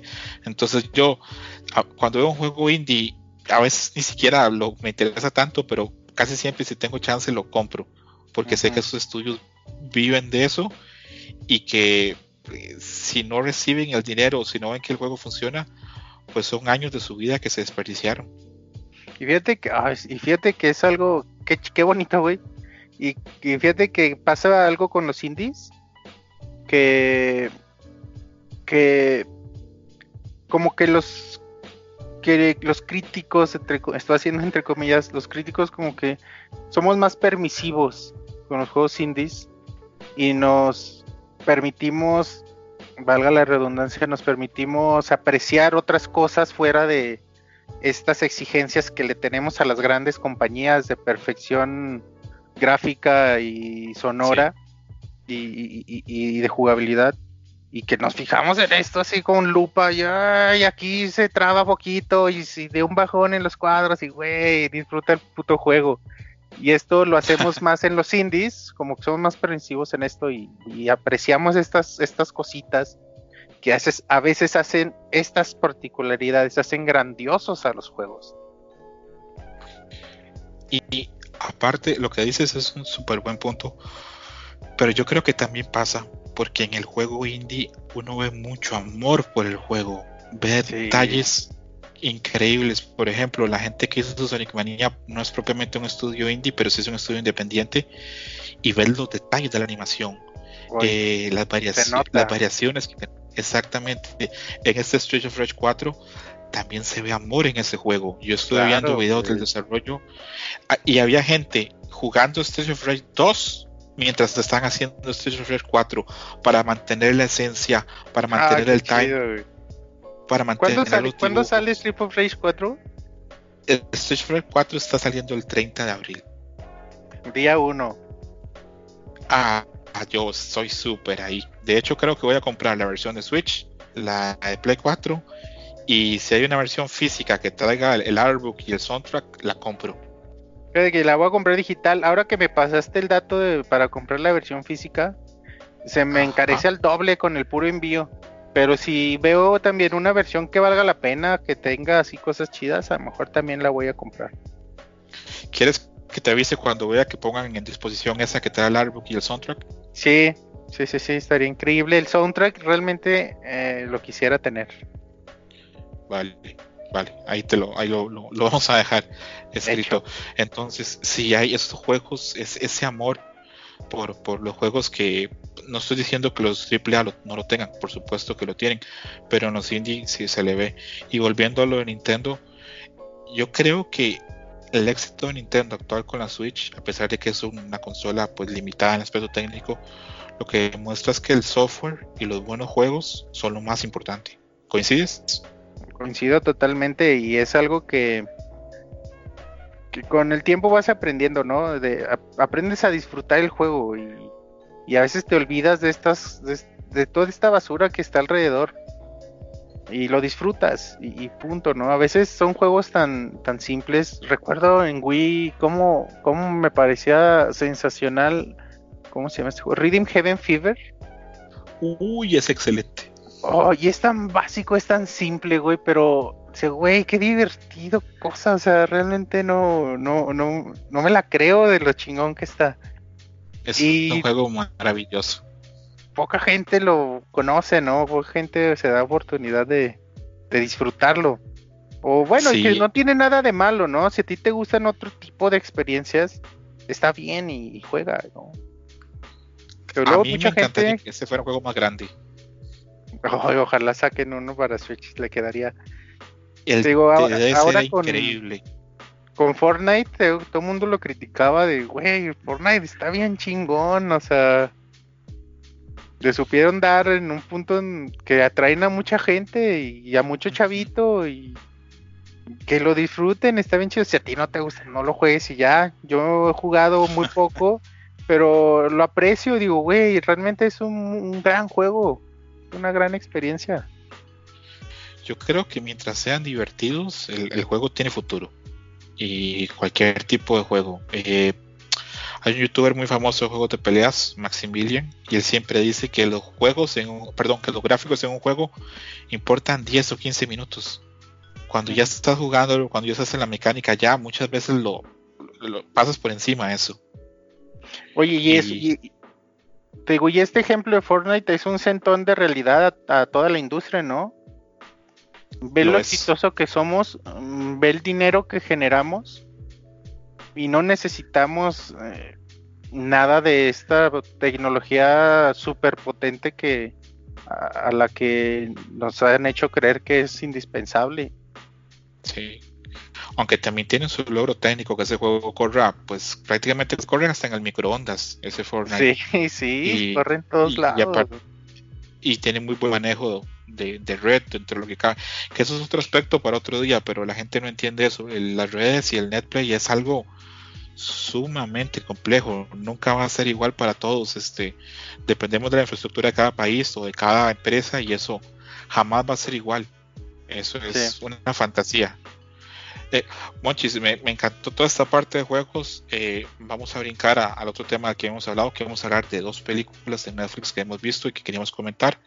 Eh, la, primera, la primera es El Hoyo. es una película con una, una propuesta interesante. Eh, no voy a entrar en muchos detalles para no dar spoilers, porque tal vez alguien esté en el programa y no, no, quiero como, como, contarle de todo. Pero sin, sin entrar más allá, ¿qué te gustó de la película? Creo de que es una película. Tampoco es la gran película que diga, güey, me voló la mente, como como muchas otras, pero es una gran película. Se nota que la hicieron con tres pesos, güey. Se nota que no tenían dinero para hacerla y resolvieron cosas de una manera muy inteligente, muy práctica. Y con una propuesta quizá muy obvia, güey, de, de esta de esta metáfora de, de, las condiciones sociales de la vida misma, de, este de esta verticalidad de, de la sociedad pero dentro de esto también enseña cosas mm, de reflexión, creo que muy importantes, que sobre todo en estas épocas de contingencia, de crisis mundial, salen a relucir y te, te hacen pensar en la, en la condición humana, en cómo somos creo que es... como individuos y como sociedad. Yo creo que es una película es cierto lo que dices y coincido 100%.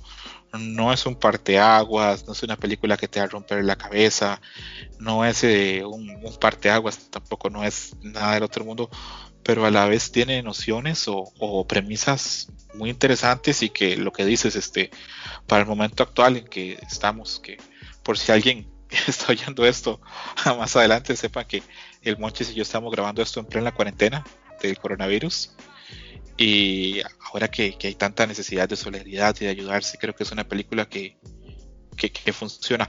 Tal vez, sin caer en spoilers, el final eh, a mí no me, no me termina cerrando, se me hace como, como flojito.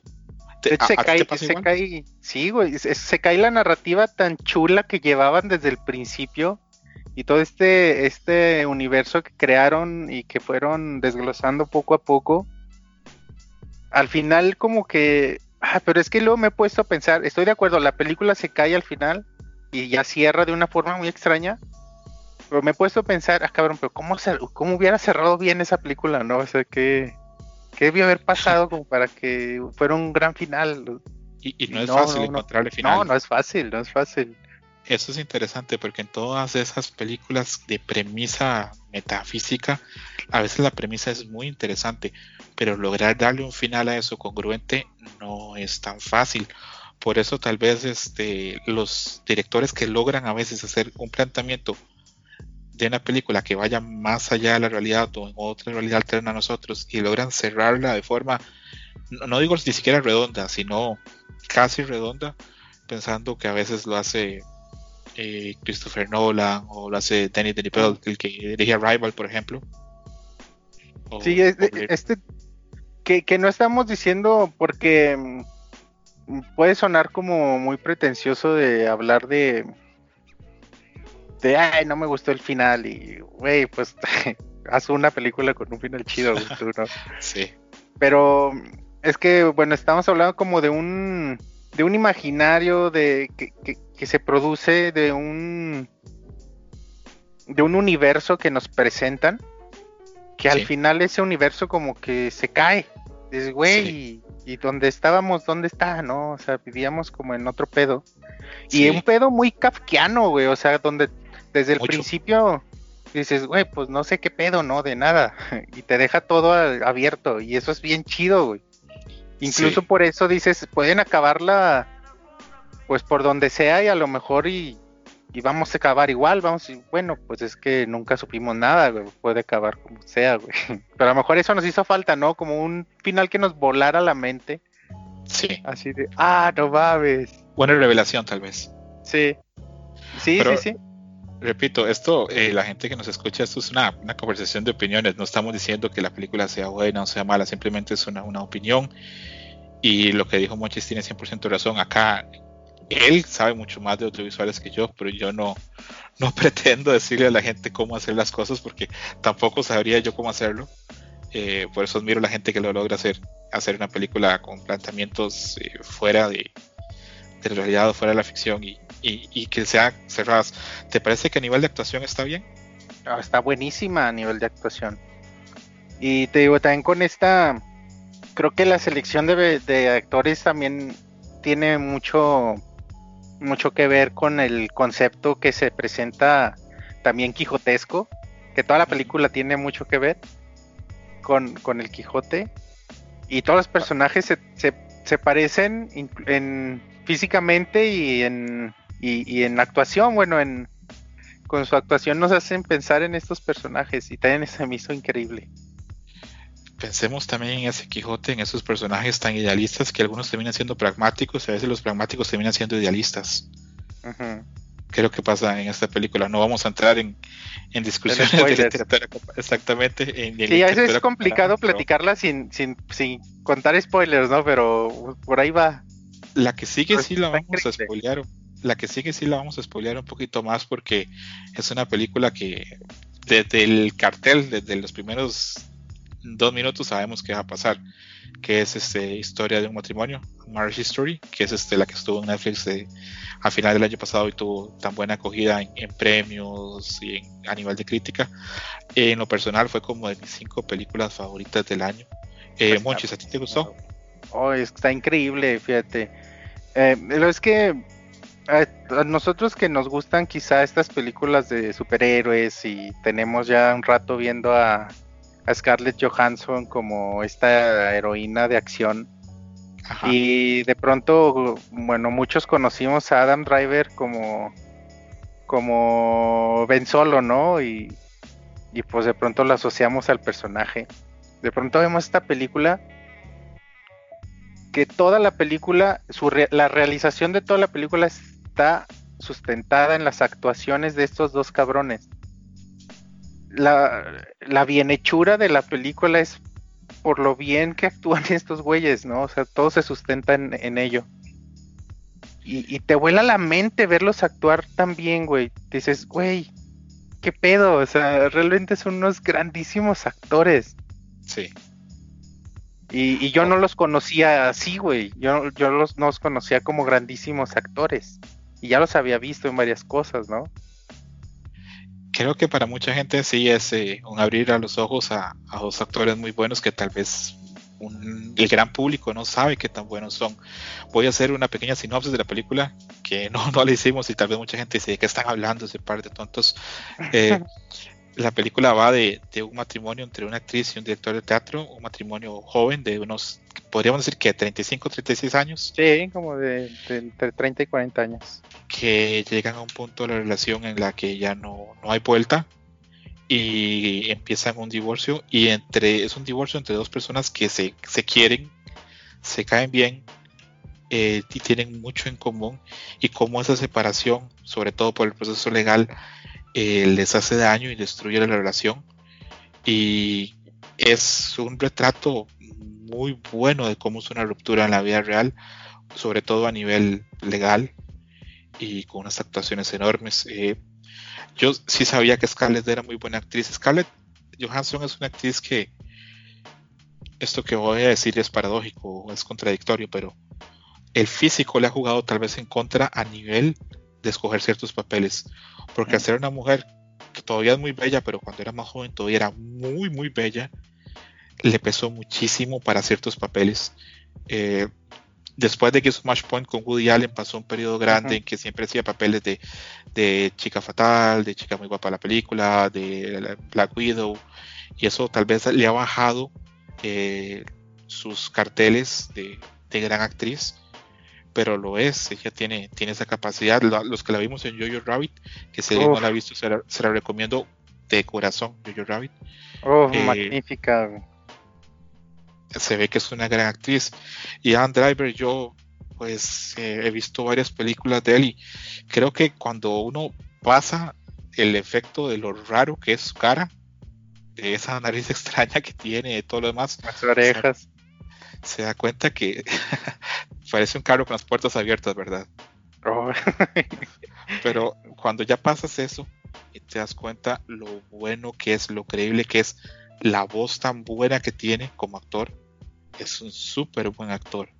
De ah, hecho, digo, eh, se estrenó el episodio 9 de Star Wars, no sé, como un par de meses después de esta película en Netflix. Ajá. Y yo ya, yo ya lo vi con otros ojos, güey, porque a mí no me gustaba Kylo Ren, decía, es que está bien pendejo ese güey. Y dice, ay, pues más o menos, güey. y, y gana, ¿verdad? todo idiota yo también, ¿no? O sea, porque te digo, te dejas llevar de pronto por, por aspectos físicos o que nada que ver.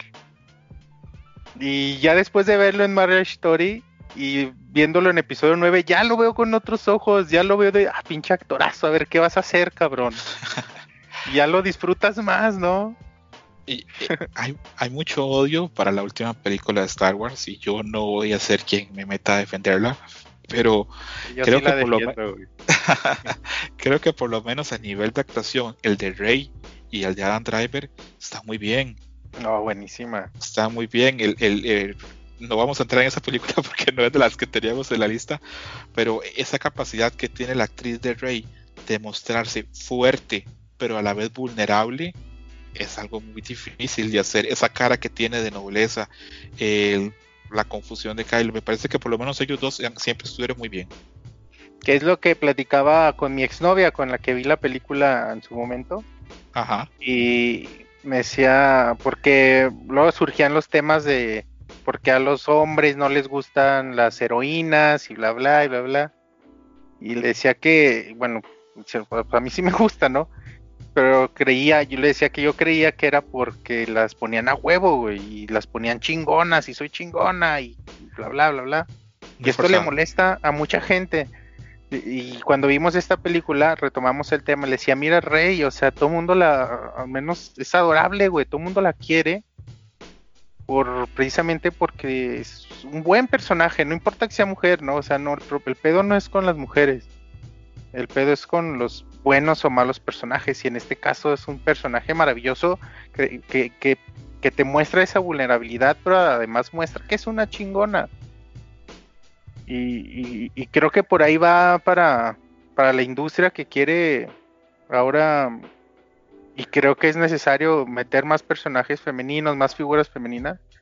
Creo que esa es la respuesta, ¿no? Más el personaje tiene que ser un buen personaje basado en, en sus características de psicológicas de vulnerabilidad y de superación. Que esté bien escrito, bien diseñado. Sí, sí.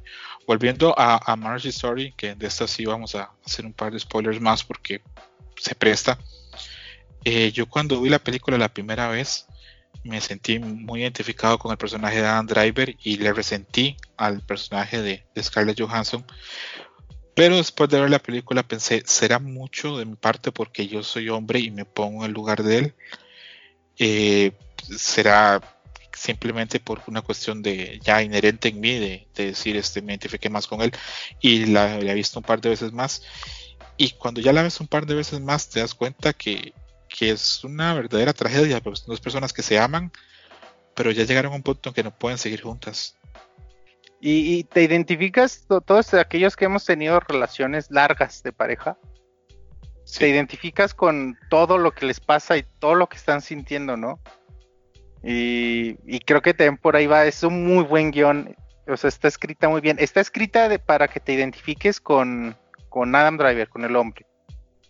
Sí está un poquito escrita hacia ese lado, aunque es muy honesta y por eso mucha gente también se identifica con Scarlett Johansson, Sí. ¿no? Porque, porque no, no es de yo soy bueno y tú eres mala, sino trata de ser lo más honesta posible la película, pero si está escrita, sí se inclina un poquito para acá para que tú te identifiques más con el hombre. Tú como espectador. Tiene un par de fragmentos en que se transmite cuando comienza la cuando comienza la, la- la película en la que Scarlett eh, describe el personaje de Andriver y, y enumera todas las cosas buenas que tiene, cómo lo ve ella, cómo lo percibe. Entiende, cuando comienza esa parte de la película, yo pienso, se- se- habrá posibilidades que no se divorcien porque se nota que ella lo ama, se nota que ella lo quiere muchísimo. Cuando avanzas la película te das cuenta que ya hay puntos de quiebre en que ya la relación no va a haber más, pero es- es- esto es lo más doloroso de, dos personas que se separan y son dos personas que se aman y se quieren y han formado parte de la vida del uno del otro. Lo que dices coincido totalmente. Los que hemos tenido una ruptura, una relación larga, que son súper dolorosas porque son personas que crecieron contigo, que te aportaron a tu vida, pero por A o por B ya no pueden formar más parte de ella. Es es súper interesante y es cerrar una puerta a... Y cuando se cierra una relación puede ser algo muy brusco o puede ser algo pues amigable. Hay de, de los dos tipos. Eh, hace out of the record me comentaste un día que, que tú entendías eso, que hay separaciones, este, que te puedes separar de alguien que quieres y tanto que dices, ¿sabes qué? Vamos a separarnos bien porque no quiero hacerle daño a la persona. Sí, te comentaba, mm, alguna vez escuché un podcast que se llama El Frasco, es de, cómicos, es de Maunieto, que ahora por alguna razón todo el mundo lo odia, no entiendo muy bien por qué. Y de Román Torres, vocalista de, de un grupo que se llama Matiz. Matiz. Entonces ellos dos hacen un podcast sobre relaciones. Invitaron al Diablito, otro comediante que también me gusta mucho. Y este güey hablaba de que él se divorció de su esposa ah, dentro de un amor que se tenían y que todo tranquilo y que todo en paz porque tenían un hijo. Y, y que actualmente se siguen llevando chido y que el divorcio fue bien chido y que bla bla bla bla bla bla. Entonces yo estaba escuchándolo y, y movió algo en mí. A veces uno no decide qué le mueve la mente, qué le mueve las cosas. O quién, nunca creí que ese podcast que entras a reírte, güey. Te dejar alguna lección de vida, ¿no? Y por entre tanta, entre, entre la carrilla, entre las risas, de pronto sí dan esa lección. Que bueno, yo he tenido dos rupturas fuertes en mi vida, de años, de parejas de mucho tiempo. La primera no salió nada bien, no fue buena. Pero esta última que tuve hace, en enero la tuve. Y dije, "Oh, ¿sabes qué? Pues voy a seguir el consejo del diablito. Y te digo, yo sí me identifico totalmente con, con la película porque, porque adoras a una persona, amas a una persona, pero por una u otra razón ya no, ya no pueden estar juntos. Y es de cómo me separo haciendo el menor daño posible. No vas a hacer daño o te van a hacer daño. Porque estás. es. pues, es, es- es inherente, esto va a pasar. Pero. Pero a veces. No sé, tratas de ser maduro, tratas de ser inteligente para que esto se dé de la forma menos dolorosa posible. Y te Eh. digo, yo, ve, yo viendo la película, o sea, ay, cada parte la entendía y la sentía así muy dentro de mí. Güey, entiendo a estos dos cabrones. Además, por sus actuaciones chi- chidísimas. O sea, realmente el guion es de alguien que pasó por eso y, y lo supo expresar muy bien. Mochis, una pregunta que puede rozar la, la intimidad. ¿Lloraste? No, no, sí, güey, muchísimo, güey. yo, yo soy una persona bien chillona, güey, desde siempre. Soy como muy sensible. Lloro con los pinches comerciales, güey, cosas así, güey, con los videos de perros en Facebook. Lloro así, a lágrima abierta, güey. A Sí, ver, yo sí, de la película eh, yo soy más duro con esas cosas, me cuesta más, a veces caer en sentimiento, pero hay ciertas cosas que sí, sí me llegan o me golpean. Eh, hay una escena en la, que él es- en la que el personaje de Dan Driver está hablando con su abogado, que es un señor mayor que quiere como conciliar las cosas, y le explica que, que en un divorcio, pues la mamá siempre tiene la, la- todo para ganar, el compartir con el hijo, y él cae en cuenta que él no va a volver a compartir con el hijo como antes, y se ve que se quiebra y llora. Me parece una muy buena escena. Ay, y sí. Y la escena al final en la que él lee la carta donde la, la Scarlett Johansson, la esposa, le enumera las cosas buenas de él y que siempre lo va a amar de una forma u otra. También esa pega cabrón, monchis. Ese fue un punto de quiebre en la película que es el éxtasis más alto, ¿no? De, de, de emoción, emocional en la película. Güey, le sale a este güey Adam Driver. Ay, güey, quieres meterte a la pinche tele a abrazarlo. y es que, ah, yo estaba llorando así muchísimo, güey. Y, o sea, re- recordando, mm, regresando a lo que mencionabas de los premios, este año pasado para los Os- premios Oscar fue un año como muy bueno donde vimos actuaciones así de no te pases de verga. Pero en cualquier otro año, güey, este güey se lo lleva, güey. O sea, realmente Sí. fue, fue un- muy chido, güey. impresionante su, su trabajo. Tiene un par de películas por ahí más Adam Driver que, que podría recomendar. Puedo recomendar ahorita una en Netflix, se llama Logan's Lucky o La, la suerte de Logan, que se la hace con, con Sharon Tatum y con Daniel Craig. Es un- una película de esto lo que llaman un heist, de un asalto. Ah, que no tiene un brazo. Exacto. Ah, está buenísima, sí está buenísima. La recomiendo porque tiene un poquito de drama, tiene comedia, tiene lo del asalto, los personajes están muy bien. Eh, la recomiendo para la gente también que, que la ha visto. Sí, a- a- André Driver es un actor que en los últimos 5 o 6 años, si haces análisis, ha trabajado ya con, pues, con los, los mejores directores. Ha trabajado ya con Scorsese, trabajó, eh, no voy a entrar en la lista, pero sí, ya ha trabajado con muchísimos directores muy importantes y un actor muy capaz y por creo que, que tiene un, un futuro bastante grande. Creo que tarde o temprano esos premios le, le- le irán a llegar. Lo que pasa Sí. es que pues se enfrenta a otro monstruo, que es Joaquín Phoenix, ¿verdad? Y ya lo tenía ganado. Oye, vi una película de Adam Driver, em, no recuerdo si la vi en Netflix o en otro lugar, donde es como Ah, director de documentales. Actúa ¿Con como quién, un, con qui- Ay, quién es más con sale? un- es un gran un actor de estos vacas sagradas de Hollywood, no me acuerdo quién era, güey. Que en donde Adam Driver es como el como el chavito que llega a darle energía, vitalidad a la carrera de este otro güey. Pero bueno, está buenísima esa película. güey. ¿Cuál será? No te, te no, quedó no, mal, no. Sí, Sí, no, no recuerdo yo tampoco, güey. Tengo La otra película que- del mundo. La otra película que recomiendo a Dan Driver, que es reciente y que también le fue muy bien en premios, es Black Classman eh, de Spike Lee, en la que un policía negro logra infiltrarse en el Ku Klux Klan. Es bastante buena, si alguien tiene la posibilidad de verla, es una película muy buena. El, el actor eh, afroamericano que sale ahí es hijo de Denzel Washington y también es el actor que va a salir en la película nueva de Christopher Nolan. Ah, llama ya sé cuál es, güey, sí. Sí, sí, sí. Esa es bastante buena. Este Tenet en teoría estaba planeada para mitad de este año, pero con esto del virus no sabemos cuándo va a llegar. Eh, Monchis, antes de despedirnos, ¿alguna película que quieras recomendar o, o- o un par? No sé. Um, Te A ver, tú cambiado, tú- ¿verdad? sí, tú recomiéndame una, a ver, y ahorita pienso en una. A ver, del año pasado, mm, creo que todo el mundo vio Parásitos, entonces creo que no había como una necesidad o como, como que no fuese tan, tan fácil, digamos, una película de, del año pasado. Pero a ver, voy a hacer. Ah, una- te digo cuál, de cuál no platicamos, que hemos platicado mucho en Twitter, de Un- Uncut Gems. Uy, gran película.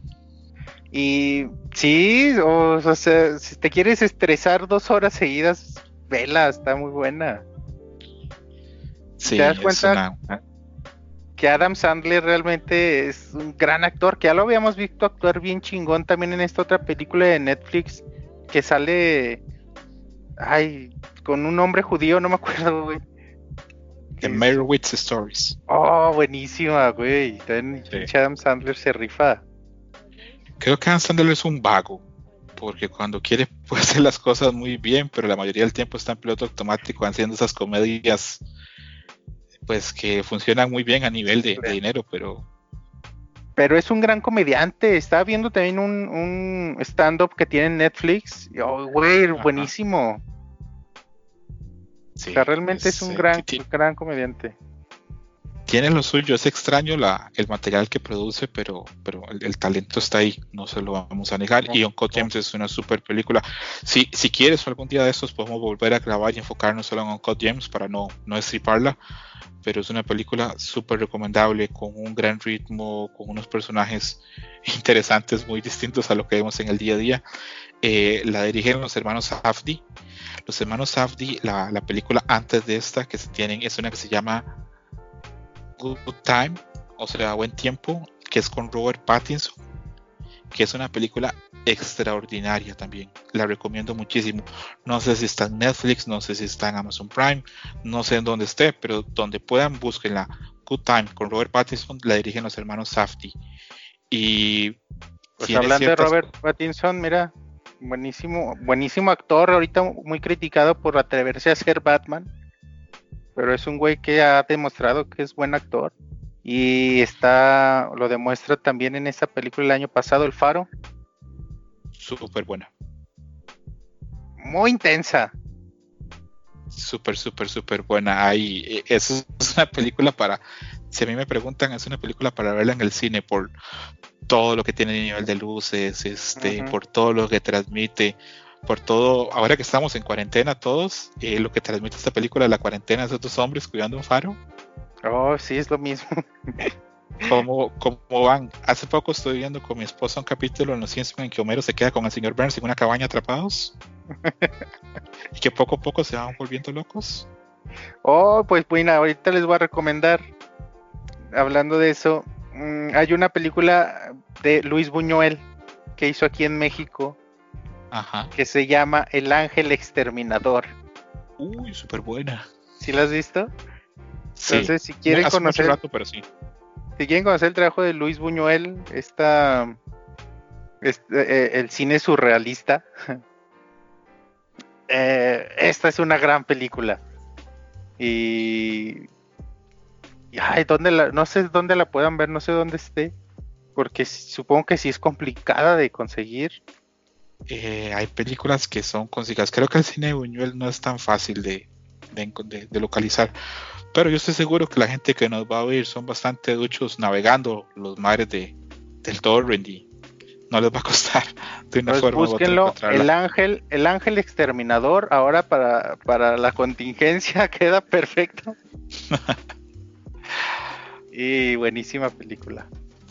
Gran recomendación, Monchis. Muy fuera de lo que esperaba, pero gran recomendación. Monchis, este, por hoy creo que va a ser todo. Para mí fue un placer enorme. Ojalá que a futuro te puedas volver a pasar por acá. Eh, para la gente que, que tal vez oiga el programa y no sepa quién es Monchis y quiera contactarlo, ¿cuál es su Twitter? En Twitter estoy arroba wonchis con W wonchis. O Iván ahí- Duende, también aparezco ahí. Perfecto. Ahí la gente te puede contactar por si tiene alguna duda de películas o juegos de Génesis. O para cotorrear, para que me pregunten lo que sea, o solo para hacernos amigos. Ahí estamos. Perfecto. ¿Algo más que quieras agregar, Monchis? Nada, un gusto, un placer platicar contigo siempre, amigo. Y pues nada, un saludo a todos. Los extraño a todos, gente de Pixelania. Qué bonito eso. Gracias, Monchis. Hasta la próxima. Gracias, bye. Pack it up. Thank you for listening, Dream Match. Gracias por escuchar Dream Match. Hasta la próxima. Game over.